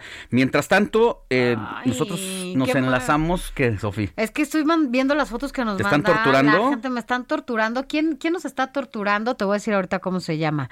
Porque además nos están mandando un desayuno desde la Riviera Nayarit. O sea, imagínate que nos están mandando un aguachile. ¿A ti que te gusta? Este. El, No, el pico, que la comida pique mucho, ¿no? O sea, mira, a ver, ¿quién es. Juan Carlos Martínez? Nos estás torturando con esta información, estas fotografías. También eh, Tony Talancón de Cuautitlán Izcalli nos escribe, gracias por escribirnos. Y bueno, pues yo no sé si ya viste las fotografías, Alex, pero bueno, pues nos están torturando con estos desayunos, ¿no? O sea, Así es. a esta hora sí se antoja un pulpo ahí, no sé cómo, a las brasas parece que es también ahí un, un, un caldito de camarón. Así es. Mira, antes de irnos, porque nos quedan tres minutitos de estar al aire, aprovechamos que localizamos a Tomás Pliego, el es presidente de Morena en la Ciudad de México, para que nos diga, Tomás, cómo ve las actividades de hoy. El reto parece complejo, alcanzar un 40% de al menos del padrón electoral. Aquí en la Ciudad de México hasta ahora hemos visto poca afluencia. Buenos días. Bueno, buenos días, eh, Alejandro. Eh, eh, nosotros tenemos fotos, tenemos videos y tenemos reportes de que hay eh, una afluencia importante de ciudadanos que están formados esperando participar. También tenemos un reporte de que a las 9.35 estaban instaladas 4.005 casillas, faltan por instalar todavía aproximadamente 800 casillas, el 35%. Y bueno, hemos hecho un llamado muy respetuoso al INE para que se apresure, acelere la instalación de estas casillas, pero el reporte que tenemos es de que hay mucho entusiasmo, hay mucha participación y muchas filas en la mayoría de las casillas. Muchas gracias, Tomás. Vamos a estar pendientes para lo que sigue, eh, porque es una jornada histórica. De hecho, en este momento estamos viendo en las imágenes que nos llegan aquí a la cabina del informativo de fin de semana que ya está llegando la jefa de gobierno a emitir su voto. Va vestida de blanco, ella sí lleva Y cubrebocas contenta, ¿no? puesto y se ve contenta. Así la, así, así se aprecia, Tomás. Así anda todo mundo, así anda. Estoy a sus órdenes. gracias, gracias. que tenga buen día. Gracias. Vámonos. Bueno, oye, mientras tanto, Marco Cortés, presidente del PAN, criticó un poco lo que es este proceso pasando, y lo que dice es que no se va a alcanzar El el 40%. 40%. Vamos a escuchar un poco las palabras de Marco Cortés, presidente conseguir el del PAN. 40% de participación y tener menos de los 30 millones de votos que obtuvo en el 2018, digan lo que digan, será un autogol y fracaso para López Obrador. Esta gran farsa del gobierno de Morena no puede llamarse consulta popular, sino más bien de Estado. Son unos per- Eso es lo que, lo que dice Marco Cortés, presidente nacional del Partido Acción Nacional. Así que bueno, pues así las cosas. Nosotros estamos cerrando esta cobertura especial que hicimos eh, durante esa transmisión eh, del informativo fin de semana, en donde recorrimos casi todo el país. Faltan las otras emisiones en donde usted estará pues también aquí conociendo todo lo que pase. Así es, recuerde que el reto para que se valide esta consulta ciudadana es que por lo menos participe el 40% del padrón electoral. Somos más de 90 millones de mexicanos en edad de ir a las urnas y por lo menos se requiere 37.7 millones de votantes para que sea válida esta consulta y entonces se determine si se va o no el presidente. En caso de que sea menos de 37 millones la participación de votantes, No vale. prácticamente no vale esta consulta ciudadana. Nosotros nos vamos, Sofi García. Gracias, Alex Sánchez. Nos escuchamos y nos vemos aquí En Lo deja- los dejamos con nuestros compañeros de periodismo de emergencia. Nosotros nos vemos el próximo sábado y nos escuchamos también. ¡Éxito! Heraldo Media Group presentó Informativo El Heraldo Fin de Semana con Sofía García y Alejandro Sánchez a través de El Heraldo Radio con la H que sí suena y ahora también se escucha.